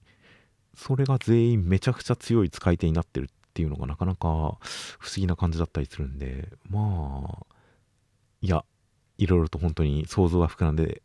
楽しいは楽しいです。いや、そうですね。いやー、しかし、どんどん広がっていく 感じですからね。ちょっと、こう、楽しいけど、本当終わり、終わるのか、終われるのかっていう気持ちがどんどん湧いてくるよねって大きくなっていくね。まあ、ただ、旅団編に関しては、この階層を描くことによって、ある種、終わりに向かってる感じはあるんですけどね。まあ、確かにね。旅団編っていうことで言ったら、それで言ったらクラピカ、いや、クラピカと旅団の話っていうくくりであれば、まあ、これも終わりに向かう一部だとは思うんですが、いかんせん多い継承編が 広がって、まあまあ、最終的にはそっちの話とも結びついていくとは思うんで、まあまあ、大きく見たらこの回想編も終わりに向かっていく大事なピースの一つだとは思うんですが、ちょっと全体が広がっていきすぎてて、終わりに向かってるっていう印象にはなかなかならないんですけどね。そうですね。いやー、でも本当に情報量、ネットでも考察班がいろいろ動いたりはしていましたが、まあ、クロロ、クロロくんがまずはやっぱすごい主人公キャラしてますもんね。ですね。ゴンとはまた違った感じのまっすぐ明るい少年キャラという感じで、大変主人公キャラをしてるんで、何か、かなり初期の、いや、それこそ最初の頃、まあ最初に両団が登場して、えークラピカが戦って、みたいな時に、過去回想で、クロロさんが、あの、俺は頭だ、みたいな。だから手足より、手足の方が頭より大事なこともあるから、俺を見捨てろ、みたいなことを言っていた、みたいなのをパクノダさんが思い出すシーンで、マチさんが、あれってクロロみたいな感じで、うろたえてるみたいな一コマがあったっていうことから、おそらくクロロは旅団を作った段階で、あのキャラになったんだな、あのキャラを演じるようになったんだなっていうような推察が今回の回想で裏付けられたぜみたいな考察をしてる人とかもいて、あったな、そんなコマって最近読み返したんで、いや、感心したりしまししてますよ。そうですね。大変関心好きな状態で読んではいますよ。まあまあ、富樫先生が考えてないわけがないっていう信頼感は当然あるんでっていう。伏線回収のスパンがマジで20年とかなんですけどね。まあまあ、ワンピースだって、小原とかの伏線で何十何年かけてるわけだしっていう。まあ、ワンピースも確かに20年単位で伏線回収しますけど、なんとなく向こうはぼちょっとふんわりしてるところがあるじゃないですか。はいはいはい。なんか、ハンターハンターの伏線回収は、マジで先週の内容みたいな感じで今週の内容と繋がってたりするんですよね。まあね、うん。なんかきっちりくっきりシャープな感じで伏線が繋がってるんで、なんかちょっとすすごいなってやっぱ毎回思っちゃうんですよね。まあ確かにね。という感じで、まあまあ、とりあえず本当に楽しみなのは間違いないです。はい。では続きましてが、えー大東京ニューメデンの第12話内容としましては、人血の秘密を探るため、陣太さんは自分の家の地下開かずの、えー地下室に向かいました。なんか開きました。そこに何か謎の首の取れちゃう感じの物のけの女の子がいました。おじいちゃんから預かってたテープを渡してくれました。という展開でした。いやー、ケロルちゃんがあざといっすね。っていうか、なんか、まあまあ、前から、あの、どんどんポンコツを下に下に追加いて追加していくタイプのスタイルの漫画だな、みたいな話をしていましたが、で、ケロルちゃんはまだマシな方かなと思っていましたが、最初に本当に水鉄砲を用意して水が漏れてるっていう段階で、あって思いましたね。そうですね。その後、コウモリにすら、普通の野生のコウモリにすら負けるって。この水鉄砲何だったんでしょうね。本当なんだったんだろうね。本当にそう、みやこちゃんを撃つ時くらいしか役に立ってないよって思って。攻撃力がないとしか思えないんですけどね。そうだね。水があれば戦えるんじゃなかったのかっていう感じだからねっていう。いやー、ポンコツですね。ポンコツですね。まあまあまあ、まなかちゃんにも最近あざといですよって言われてますけど、はいはい、はい。まあでも俺はこのあざとい感じは、ケロルちゃん好きなんで、いや、魅力出してきたと思いますよ。まあそうですね。かつ、このあざとい感じだけど、まなかちゃんに睨まれるとちゃんと引っ込める感じのこのこすずるさというか、多少小賢しい感じがして、それが彼女の個性になってるのがいいですね。そうですね。やっぱ、みやこちゃんとか、あのこの間のたぬきよさんとかに関しては、そのこすずるさがあんまりないですからね。うん、ないね。みやこさんはせこいところはありますが、その辺の空気読む感じはなかったりするんで、その結構ケロルちゃんの、あの、あざといけど空気を読んで出し入れする感じっていうのが今回の1話には詰まってましたよ。そうですね。いやーだから良かったですし、そして新たなもののけ、フランケン娘来ましたねっていう。いはいはいはい。や、もう、シャイニングパロ出てきましたねっていう。そうですね。まあまあ、確かにね、まあ、怖いというか、もののけだったらこれ以上やらなきゃいけないなっていう感じはありましたし、常に笑ったりとか、ケロルちゃんをガジガジしたりとか、こいつもすげえあざとい感じあるねって思いましたね。いや、ほんといいですね。かつ、なんか、なんでしょう、バカの感じというか、根垢な感じ、いつもキラキラ笑ってて、何も考えてない感じっていうのが、突き抜けてる感じは他のキャラにない特性でいいですね。いいですね。いや、ちゃんと個性が感じられますよ。いやだから本当にこの、まあ、嫁じゃないですけど、ここね、あの、下に下に、もののけキャラが追加されてるのはいいですねっていう。そうですね。どんどんポンコツの具合が下回っていくという感じの展開に、やっぱりこれも外れないというか、やっぱその法則にのっとったキャラクターのような気がしますからね。そうですね。よりポンコツが出てきた感じがするんで、まあ、いやいや、意外と天才キャラかもしれませんからね。ああ、そうですね。あの、発明家っぽい雰囲気ありますから、ちょっとっていう。科学な感じがしますからね。という感じなので、えー、まあまあ、来週以降、本当にこの新キャラとの絡み、そしておじいちゃんからのテープの中身が大変楽しみです。はい。では続きましてが、高校生活の第111話、内容としましては、えー、屋敷さんが一郎さんのなくした指輪、結婚指輪を見つけてくれました。そして、えー、孝太郎くんは、あありささんを下の名前で呼ぼうとするけれど、なんかうまくいきません。そして、えーいろいろあった修学旅行は、終わって家に帰るまでが修学旅行完という展開でした。いやー、まあ、この修学旅行編、一郎さんの指輪は見つかり、孝太郎君と弓木さんはちゃんと付き合うようになり、はいはい、そして屋敷さんは失恋を乗り越えて前を向くっていう、もう全てが解決したっていう感じの いい合宿編でしたねいういや、そうですね。読後感が本当にすごいなんか、スカッと爽やかな気分で読み終えられましたね。いや、ほんとそうだね。ちょっと先週までは考えられないくらいのスピード感だったねって。いや、まあ、先週までも別にスピード感はありましたけどね。はいはいはい。いやー、でも本当、屋敷さんが前を向いたことに関しては、ちょっと感動すらしたからね、俺はって。そうですね、最後のこの、いつかあの同窓会とかあったら教えてあげるっていう、このセリフの、このほろ苦い感じと、ちょっと大人になった感じっていう、この女性の感じられる感じっていうのが全部乗っかってるのが、大変いいまとめでしたね。いや、本当ですね。いやー、もうひなちゃんと差別化してきたなって思いましたよって。確かに、ひなちゃん、ひなちゃんはまあ、そうですね、いろいろとこうしてみると、まあ、ポジションがやっぱ違いますからね。そうですね。告白したわけではないですからね。告白の前に終わってしまいましたから、でもちゃんとそれを飲み込んで一つ大人になったっていうところで、いやー、なんかすごいなんか、うん、救われた感じがありましたよ。そうですね。いや、本当にいつか同窓会があった時に、なんかもう一波乱あるんでしょうね。いや、やだな、なんかそうなんだろう、あの、ちょっと孝太郎君別れてないかなとか思ってる屋敷さんがいたらやだよ、俺は。まあまあまあまあ、まあまあまあまあ、その時にはその時で、あの時、本当は好きだ、あの時本当は好きだったんだよって言ったら、もう、それを言った段階でも、気持ち的にはきっとざわめきますからね。そうですね。たとえその時、それぞれが幸せだったとしても、それを言ってしまったら、なんか、意識してしまう瞬間がきっとあるでしょうからね。まあ、一波乱ありますね。そうですね。そしてね、あとは最後はまあ家族写真で終わるっていうね、展開でしたけど、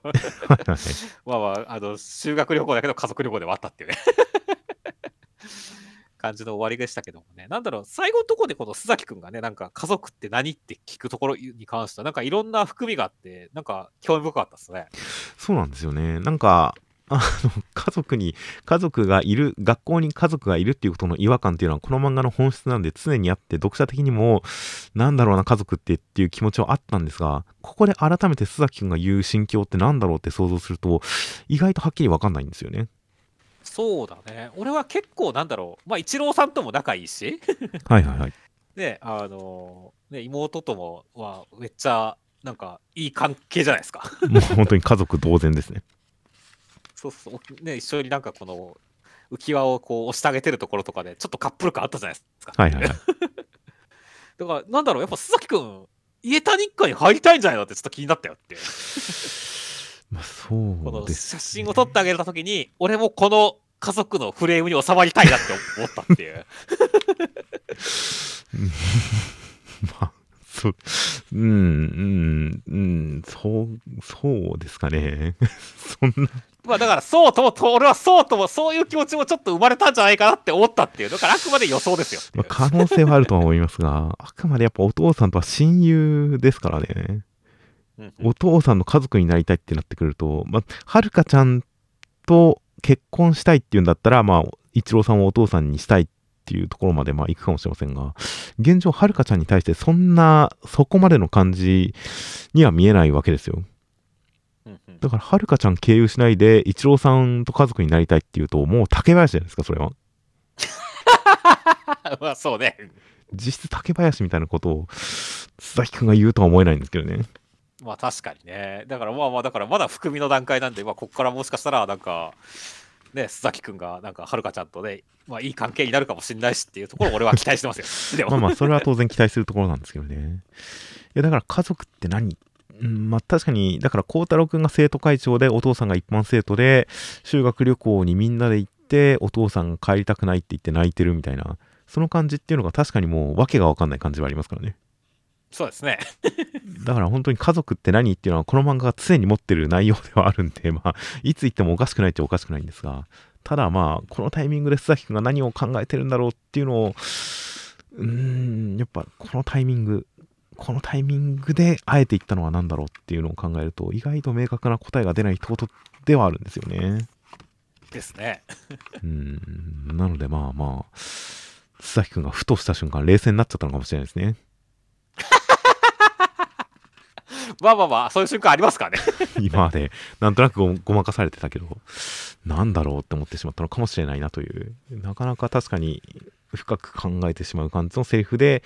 終わる修学旅行編でしたはいでは続きましてがマッシュルの133話内容としましてはえードゥームさんにみんな一生懸命抗うんですが、それでもドゥームさんが強すぎて何ともなりませんが、えーライオさんがなんとか食い下がっています。そんな中、フィン君の携帯が鳴って、マッシュ君がもうそろそろ来そうっていう展開でした。いやーもうなんかすごい緊張感みんなピンチだっていうところの中にそのフィン君の携帯電話のこの緊張感なさやべえなって思いましたね。あと、あのーこれは僕の勘違いだと思うんですが、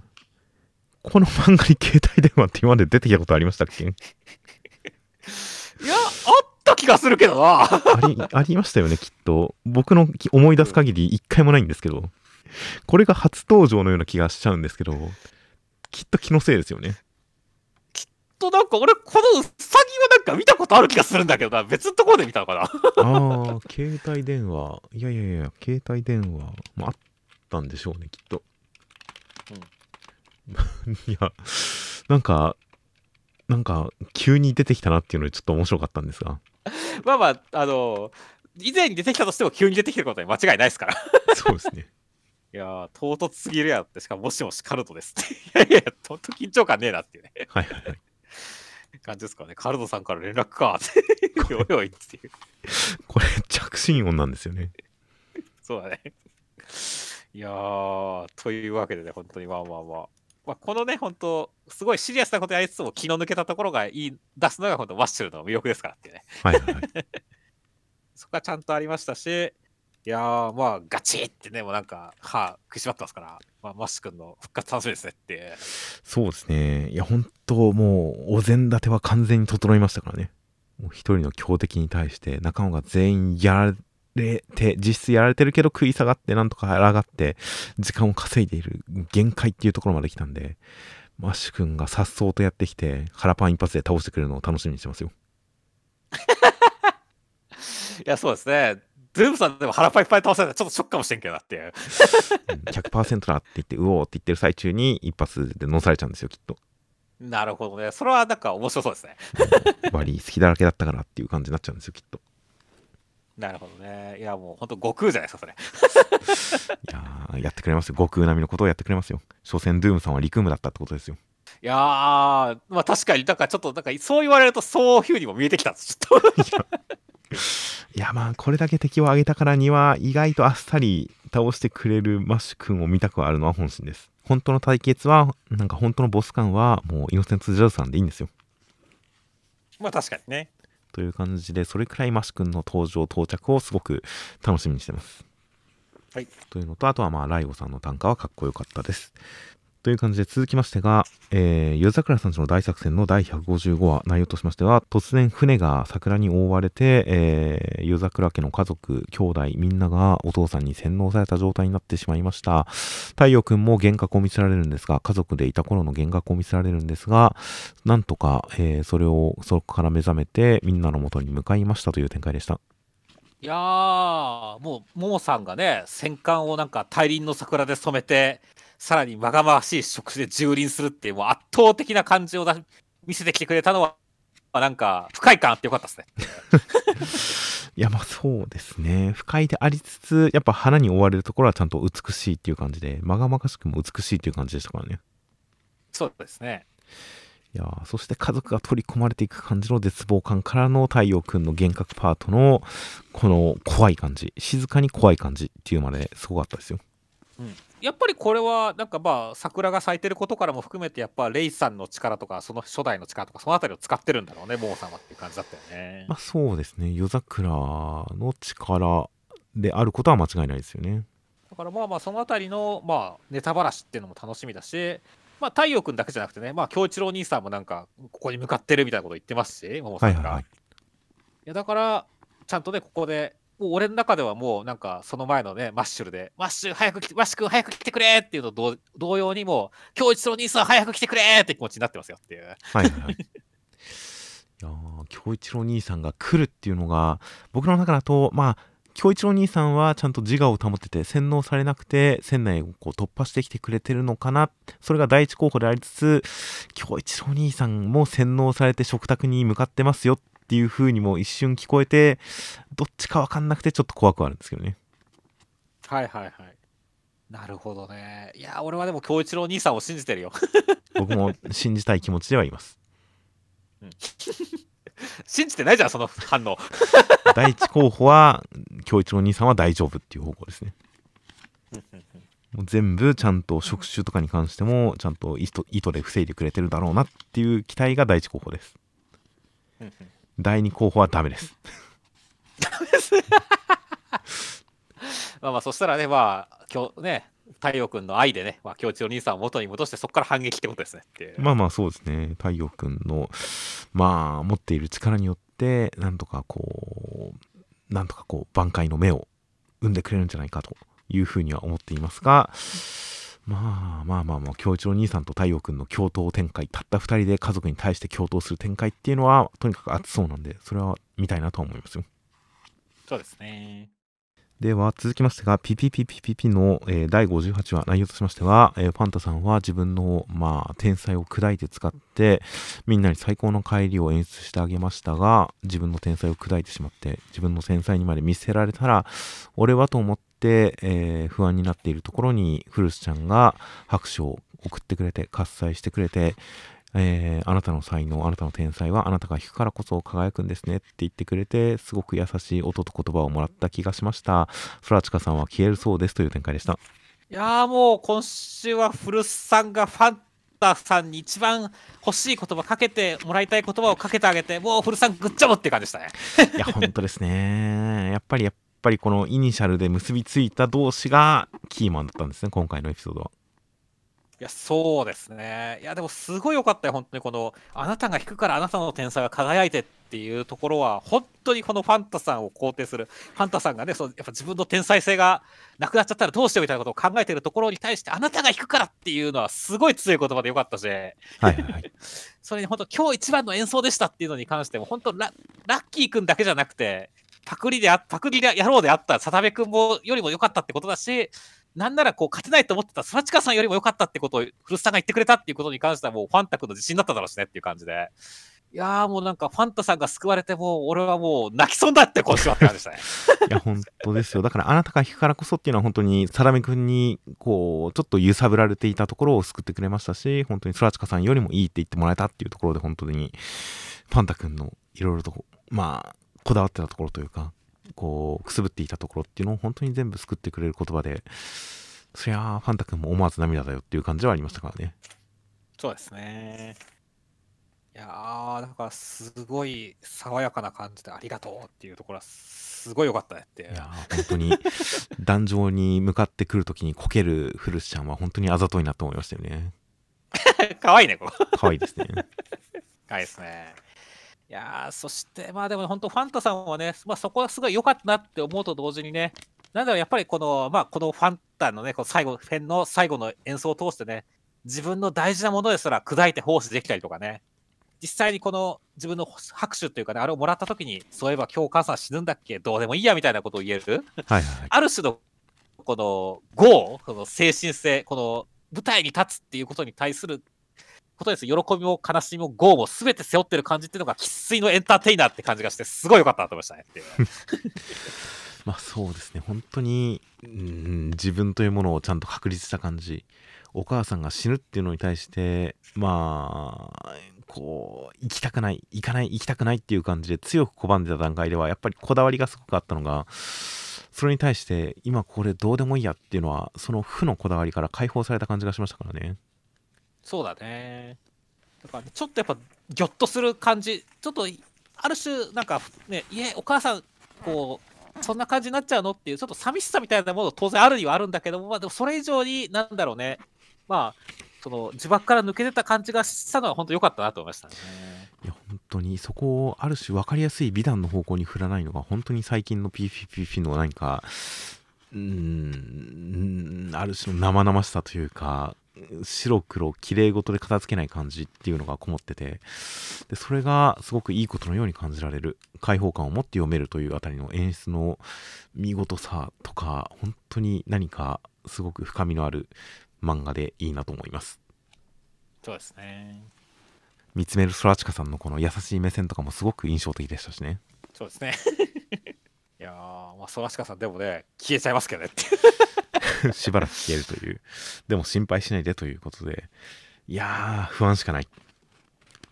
そうですね。そらちか本当さんは最後本当ラスボスで出てきそうな雰囲気あるよね。そうですね。まあ、天才ラッキーくんからやっぱり言葉をもらった上でのことなんで、もし天才ラッキーくんがこうバーンって出てきたら、その横にソラチカさんがいそうですよね。まあまあまあ、なんか、ちょっと絵は浮かびましたよ。何か準備してそうな感じがして、いやー、天才ラッキーくん編に向けて何か良くないことしてるのかなという感じがしますが、まあ、この書いてある言葉、ちゃんとネットで検索しましたよ。はいはいはい。みんな調べたとは思いますが、多少打つと、まあ音楽、音楽用語でもないのか、多少打つとすぐに候補が出ましたが、素晴らしい演奏、素晴らしいパフォーマンスという意味のイタリア語らしいですね。そうですね。うん、というメモを残したソラチカさんという形で、いやー、結局なかなかファンタさんは救われて何よりでしたが、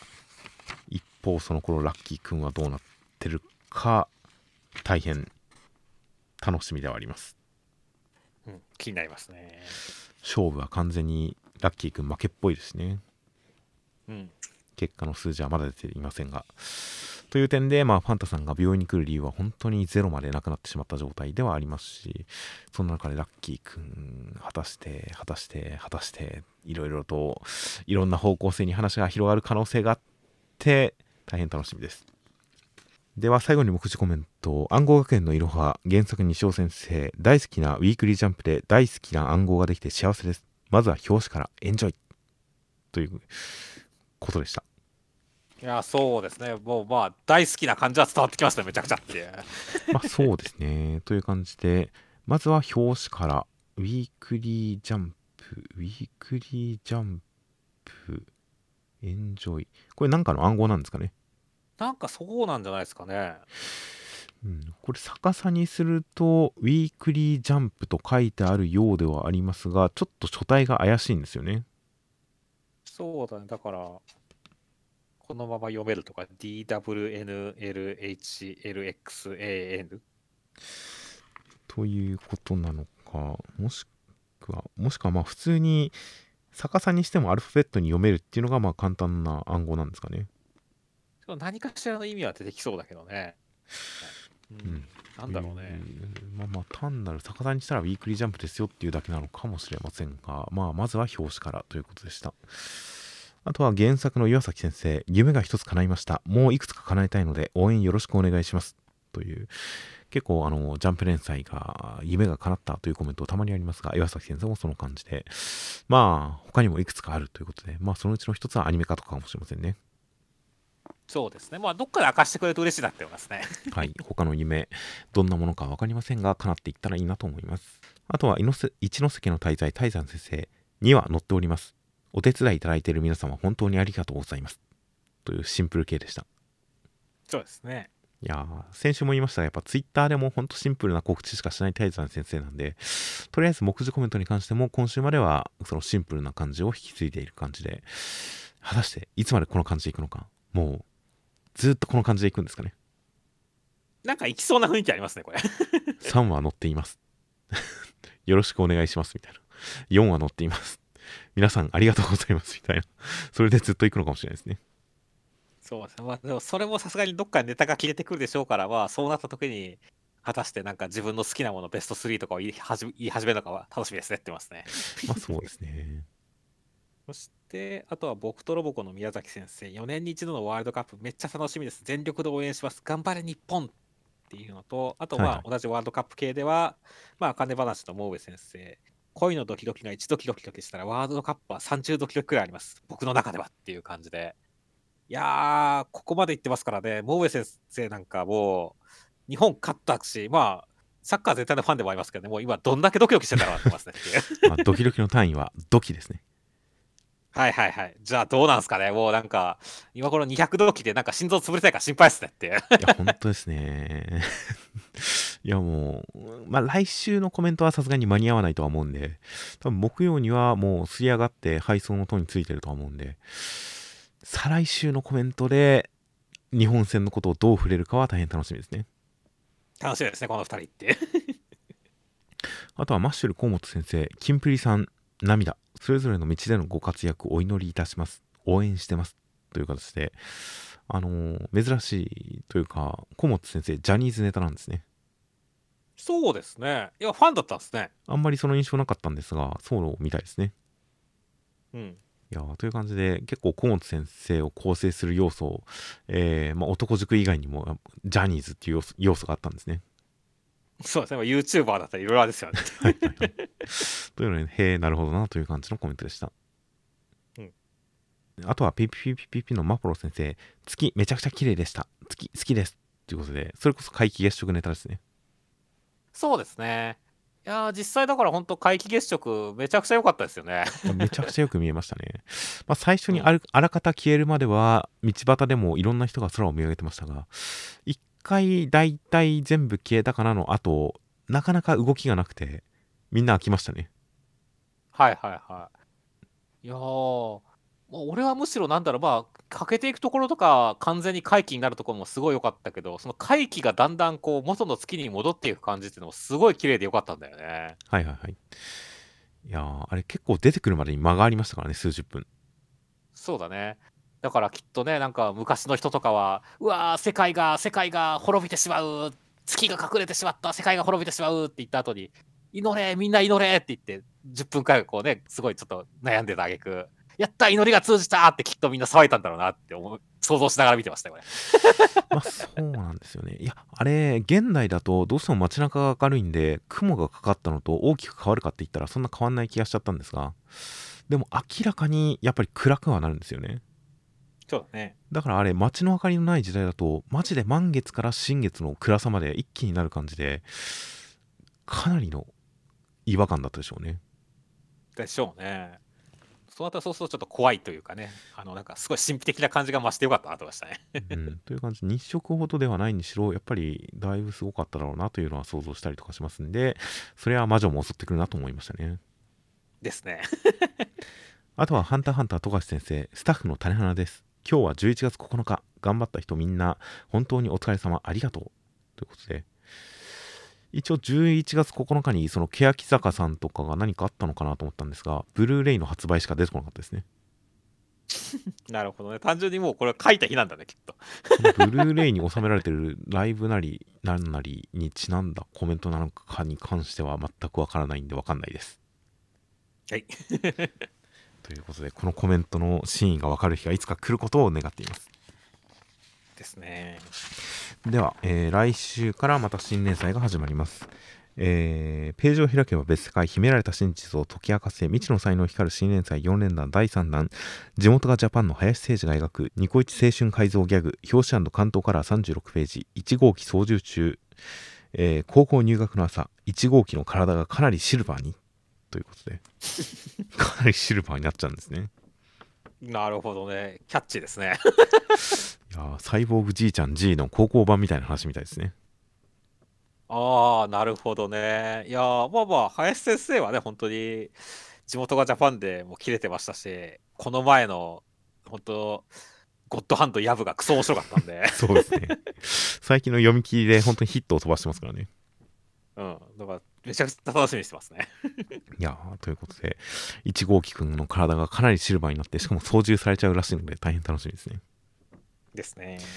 あとはセンターカラーが、えー迫り来る暗号も鮮やかに IC コールと最強の原作作画コンビで送る新連載第2話センターカラー25ページ暗号学園のいろは。と、えーテレビアニメ放送直前ロボコ応援企画指導記念センターから僕とロボコ。僕とロボコ。ロボコ応援企画が始動するらしいですねほー、まあまあまあ、あの、やっぱね、ロボコも大人気アイドルですから、アイドルは応援されてこそ輝くもんですからね。いや、楽しみですね。ロボコがまさかの山手線ジャック衝撃のロボコ応援クラウドファンディング始動らしいですね 衝撃のクラウドファンディング楽しみですね楽しみですね。あとはコミックス発刊発売目前スペシャルコラボ解禁センターから青の箱ということでスペシャルコラボが解禁、えーグッズなど5大企画情報が発表されるらしいですほー、まあまあまあ、何とコラボするかによりますね。なんかおしゃれな方向できそうですねそうですね。うん、おしゃれな方向できそうですが、なんか僕が手を出しやすいやつだったらいいなと思います。そそうですね。ちょっとばブランドによっては手出ないもんありますからね、当然。まあ、若者向けとか、すごいおしゃれな人向けとか、女性向けメインだと、ちょっと厳しかったりしますが、まあ僕が気軽に買って試せるお菓子とかがいいです、一番お菓子。はいはいはい。お菓子とかにしてください。というのを期待してますが、多分違うでしょう。という感じで、えーでは先週のコメントを見ていきます。えー冒頭のおまけの話で、ステッカー、シールっていうのは子供が一番簡単にできる創作表現でいいと思うみたいな話に関して、えーなるほどな、的なコメントがあったりしましたが、本当に、あの、シール、ハンコ、塗り絵っていうのはやっぱり子供の創作心を育てる、僕は三大アイテムだと思ってますからね。はいはいはい。シールとハンコと塗り絵はいいなといつも思っています。まあまあいいっすね。実際、それはガチで子供み全部喜びますからね。絵が描けないうち、そっから絵が描けるようになったら、自分のものを作っていくんじゃないかなと僕は思っています。まあまあまあ、幼稚園児の描く絵とかもそれはそれで味わっていいんですけどね。そうですね。まあやっぱね、先週に関しては、もうやっぱりやっぱ泰山ファイブ先生の新連載ってことで、はいはいはい。ね一ノ瀬家の滞在のコメントめっちゃ多かったですね。そうですね。いやーまあ、気になった、俺が気になったのは、やっぱりこの言われるほど打つかって思った、自分的にはどん底から這い上がるストーリーにしか思えないっていうのとか、タコピー読んでなくて身構えたんだけど、なんか普通のサスペンスっぽくて闇深くないじゃんって安心した自分ってもしかして闇側の人間か不安になったみたいなコメントとかがあって、はいはいはい。結構、なんだろうね、俺なんかは結構まあそう、おつらいっていう感想が多かすごい感じたけれども、そうじゃない人も結構多かったんだっていうのは結構自分の中では意外な感じでしたね。まあ、そうですね。確かに、確定的に描かれてる情報っていうのは少ないですしね。第一の段階だと特にそ。そうですね。だから、まあ、タコピーの免疫っていうコメントもありましたけど、はいはいはい。なんだかんだやっぱタコピーに引っ張られたっていうところはあるのかもしれませんねなので、想像の産物というか、想像した展開にだいぶ怯えてしまったところもありましたが、まあ、第2話を読んでどう思ってるかは気になりますね。そうですね。だいぶいろいろ確定し始めたんで。ですね。だからまあ闇って言ってるかもしれませんね。そうですね。という感じとか、あとは、レンタルビデオのケースがあるから、延滞料金が気になるというコメント、全然気づきませんでしたが、レンタルビデオのケースがあったんですね。怖いね。それすごい怖いね。そうですね。昔、僕は夢で、悪夢で、そのレンタルビデオ、もう何ヶ月も前に借りたレンタルビデオが家から出てくるっていう悪夢を昔見たことがありますよ。いや、俺もありますよ。本当にゾッとして目が覚めた瞬間に、ああ、夢か、よかったって思いましたね。逆に今の子供たちには分からない感情だね、これ。まあ、そうですね。あくまで、まあ、サブスクを解禁し忘れてたとかはあるかもしれないですが、それはまた違いますからね。そうだね。最近、あの、登録した後、1週間無料とか、初月無料みたいなので、登録したらポイントがもらえますよみたいなのって結構あるじゃないですか。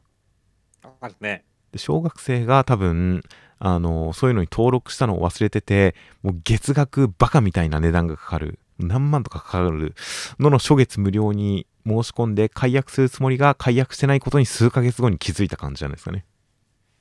うん怖いね。そういう感じですよね。そうだね。あとは、えーコメント、ついにガルさん、ガルさん推しの、えーマポロ3号先生とタイザン5先生が連載作家として締めに並びましたね、という形で。いや、本当に僕の2020年の最推し作家がマポロ3号先生で、2021年の最推し作家がタイザン5先生でしたからね。はいはいはい。いや、感動ですね、じゃあ。そして今年は、なんとかセブン先生を探したんですが、見つかりませんでしたね。いやー、そうですね。あー、まあじゃあ来年あたりにちょっとなんとかセブン先生に、なんかこう、デビューしてほしいですね。そうですね。7、9とどんどん続いていってほしいんですが、いや、本当に、マポロ先生とタイザン5先生、ピピピピピピピもなんか、なんか闇家族問題、闇家族漫画ですしね。まあまあまあ、それはそうですね。両方闇家族漫画になってしまってるあたりはあれですが、いやー、両方とも本当に看板になってほしいなと思いますよ。あとは、まあ、そうですね、コメント、一之輔もう一つだけ、えー病院や警察が親戚やら学校やらに連絡してないところとか、部屋の過剰な感じとか、リアルというよりは現代の偶話って感じがするというコメント。まあ、その、リアルというよりは、本当に何か、かなりデフォルメしてる描写、描写的にも物事の進み方に関してもデフォルメが加わってるんじゃないかっていう意見と、えー、タコピーの時のことを考えると、描写はリアルよりというよりメッセージによって見え方が変わる書き方をしている可能性が高いし、ということで、確かにタコピーの時は描かれてるのが、あの、主観的に歪められてるのか、それとも、まあ、漫画的にリアリティがちょっとほつれてるのかとか、意図的なのか意図的じゃないのかとか、いろいろわからない描写がいろいろあって、最終的には、あ、これは全部やっぱり誰かからの主観で描かれていて、現実がそのままコマになってるわけではないんだ。いろいろ歪められてるんだ、加工されてるんだっていうのが最終的にはわかる形だったんですよね。そうですね。なので、やっぱりタコピーを経て、今回の一之輔を見てみても、見てみると、やっぱりこういう点ちょっと不自然かもなと思ったところに関しても、まあ、誰かしらの主観の中で描かれてるんだろうなっていう感じで、まあ、読むのが自然になってますし、まあ実際多分そうなんだろうなという感じで、まあ完全にリアルな感じで表現してるというだけではなくて、本当に誰かしらの主観でその雰囲気メイン、歪んだ世界認識とかに基づいて描かれてるんだろうなという前提は、あ確かにあるなと、このコメントで改めて思い出しました。うんうんうん。まあ確かにそうですね。はい。で、えっ、と、青の箱のところのコメントで、まあ、ひなちゃんのこうね、独白に対して、潔いイコール美しいという認識は間違ってると思うよ、泣き。言いにくくないよ、泣きっていうコメントがあって、すごいこう、感情移入してるコメントでよいいなってましたね。いやでも、恋愛で自分が醜いっていうのは、まあ、感情が自分でコントロールしきれないっていうところですからね。まあそうだね。特にまあ新体操みたくね、その自分を律して律して、で、美しい形を作り上げていくみたいなところを考えると余計にそのぐちゃぐちゃな感じとかね、こう、ポーズ取れてない感じっていうのを見にくいって感じちゃうっていうところもあったとは思うね、ひなちゃんの性格的にっていうね。そうなんですよね。なので、潔いか潔くないか、その、追いすがってる感じが見にくいっていうよりかは、本当に自分で自分をコントロールできない感じが見にくくなってしまうっていう言い方になってるとは思うんですよね。うん。うん、だから自分、自分で自分をコントロールできてたら、まあ、あの諦めきれなかったとしてもそれはそれで受け入れられると思うんですがもう自分で自分をどうしようもない状態っていうのがやっぱりクーってなっちゃうんだと思うんですけどね。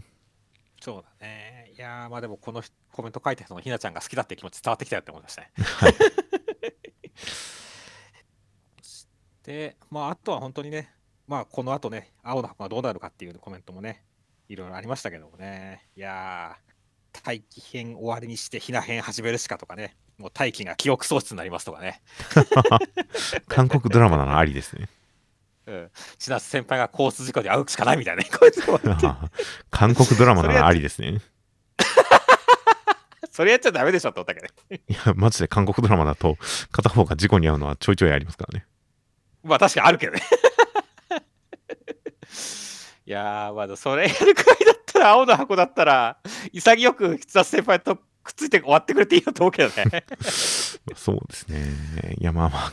急に韓国ドラマっぽい展開になるっていうのも、それはそれで面白いかもしれませんが、まあまあ、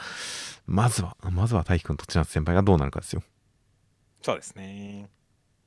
あとは、あ呪術廻戦で、えー、つくもさんの尻尾がどうなってるかわからないっていうのに関して、この式紙の全身は2回ほど描かれてるよっていう形で、言われてみればなんかつくもさんのそばになんかいるコマありましたね。あったね。あれがでも尻尾だけ見えてる。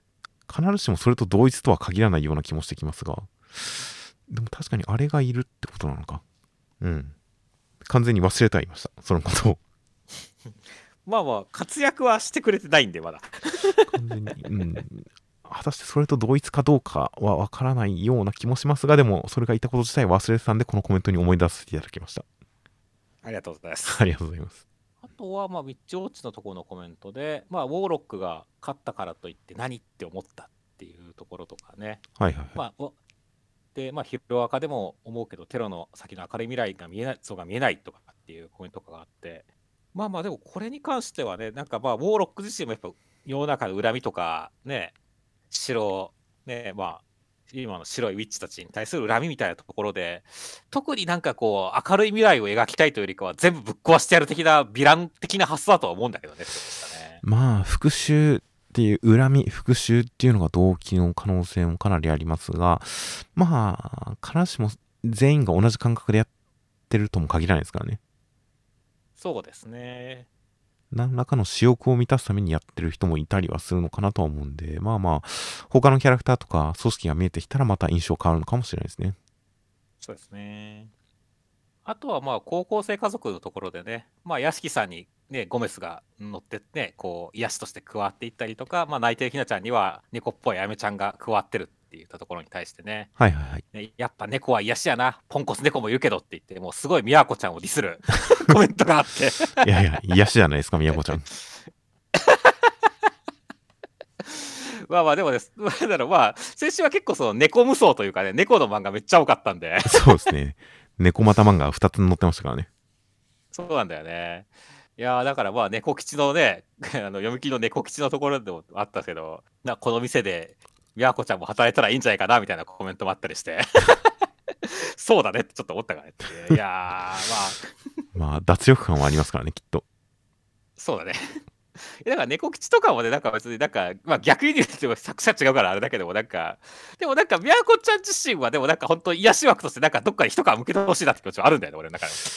そうですね。いや、まあ、現状本当に、あの、頭の悪い、は悪人みたいな、そういうイメージなんで、性格の悪い子みたいなイメージなんで、あれがどっかのタイミングで普通に可愛い女の子ムーブをしたら、一気にキュンとする可能性はありますからね。そうですね。うん、そういうのは確かに見てみたい気がしますよ。まあ、あとその、まあ、猫吉の話で言ったらね、あのーまあ、ストレスをお化身としたした毛玉を吐くみたいなところがありましたけど、こう、はいはいはい。あれに負けたらどうなるのか見たいっていうコメントがあって、これは確かにって思いましたね。負けたら、死ぬだけじゃないですか。死ぬのか まあだから、まあ、なんか次猫吉の読み切り、もう一回くらい俺見たいんで、ちょっと。はいはいはい。その時はまあ負けた時のパターン欲しいなってましたね、確かでに。も負けたら死んで持ち主に戻るんじゃないですか、毛が。怖っ怖っなんか余計パワーアップしそうだね、それなんか。そうですね。あとはまあそう猫吉のカフェの現れ方が、店の現れ方がフォリックとかドリームクラブみたいに夢があるっていうコメントがあって、はいはいはい。あれ？ドリームクラブってそんな現れ方してたんだっけ？あれってゲームだけど。僕 ドリームクラブはネタでしか見たことないんで、マットとかしか見たことがないんで、知らなかったですが、ドリームクラブってそんな、なんか疲れた人の前に急に現れるんですか？そうなんだって思ってちょっとびっくりしたんだよね。普通のキャバクラじゃないんですか、あれ？そうなんだよ。俺は普通のキャバクラだと思ったからびっくりしちゃったっていう。ええっていう。そんな幻の存在だったんだちょっと思ったね。ちょっと数年越しで、十数年越しで急にびっくりしましたね。そうですね。あとはまあ、えっ、と、銀貨とリュウナのコメントのところで、まあ、姉、リュウナちゃんは足キャラだねみたいな話とか我々がしたところに、このおっぱいないしねっていうコメントがあって、それはいけない、やめろ、それ以上はいけないって思いましたね。まあまあまあまあ、確かにまあまあ、体全体のラインが、まあ、スリムな方向で整ってた上での客船美っていうところはあるかもしれないですね。そうですね。まあ、そこで変化したなんかあのコメントで、芥見先生とは違う方向の足キャラっていうコメントがあってね。はいはいはい。まあ、確かに最近の足キャラはね、太ももムチムチがブームではありますけれども、やっぱりまあ、いや、なんかそうじゃないですか。だけど、やっぱ確かにスレンダーな方をね、ちょっとだからちょっと影が薄くなってきたんでね、まあまあ、リュウナちゃんには本当スレンダー客船美という方向でちょっと頑張ってほしいし、俺は結構、まあ、太ももムチムチも好きだけど、スレンダー客船美の方が好きなんで、はいはいはい。そっちの方面がもうちょっと復権してほしいなって気持ちはすごいありますね。まあまあまあ、両方確かにいいものですからね。いいものですからね。片方だけではなく、両方がこう充実してたら、それは何よりだとは思いますよ。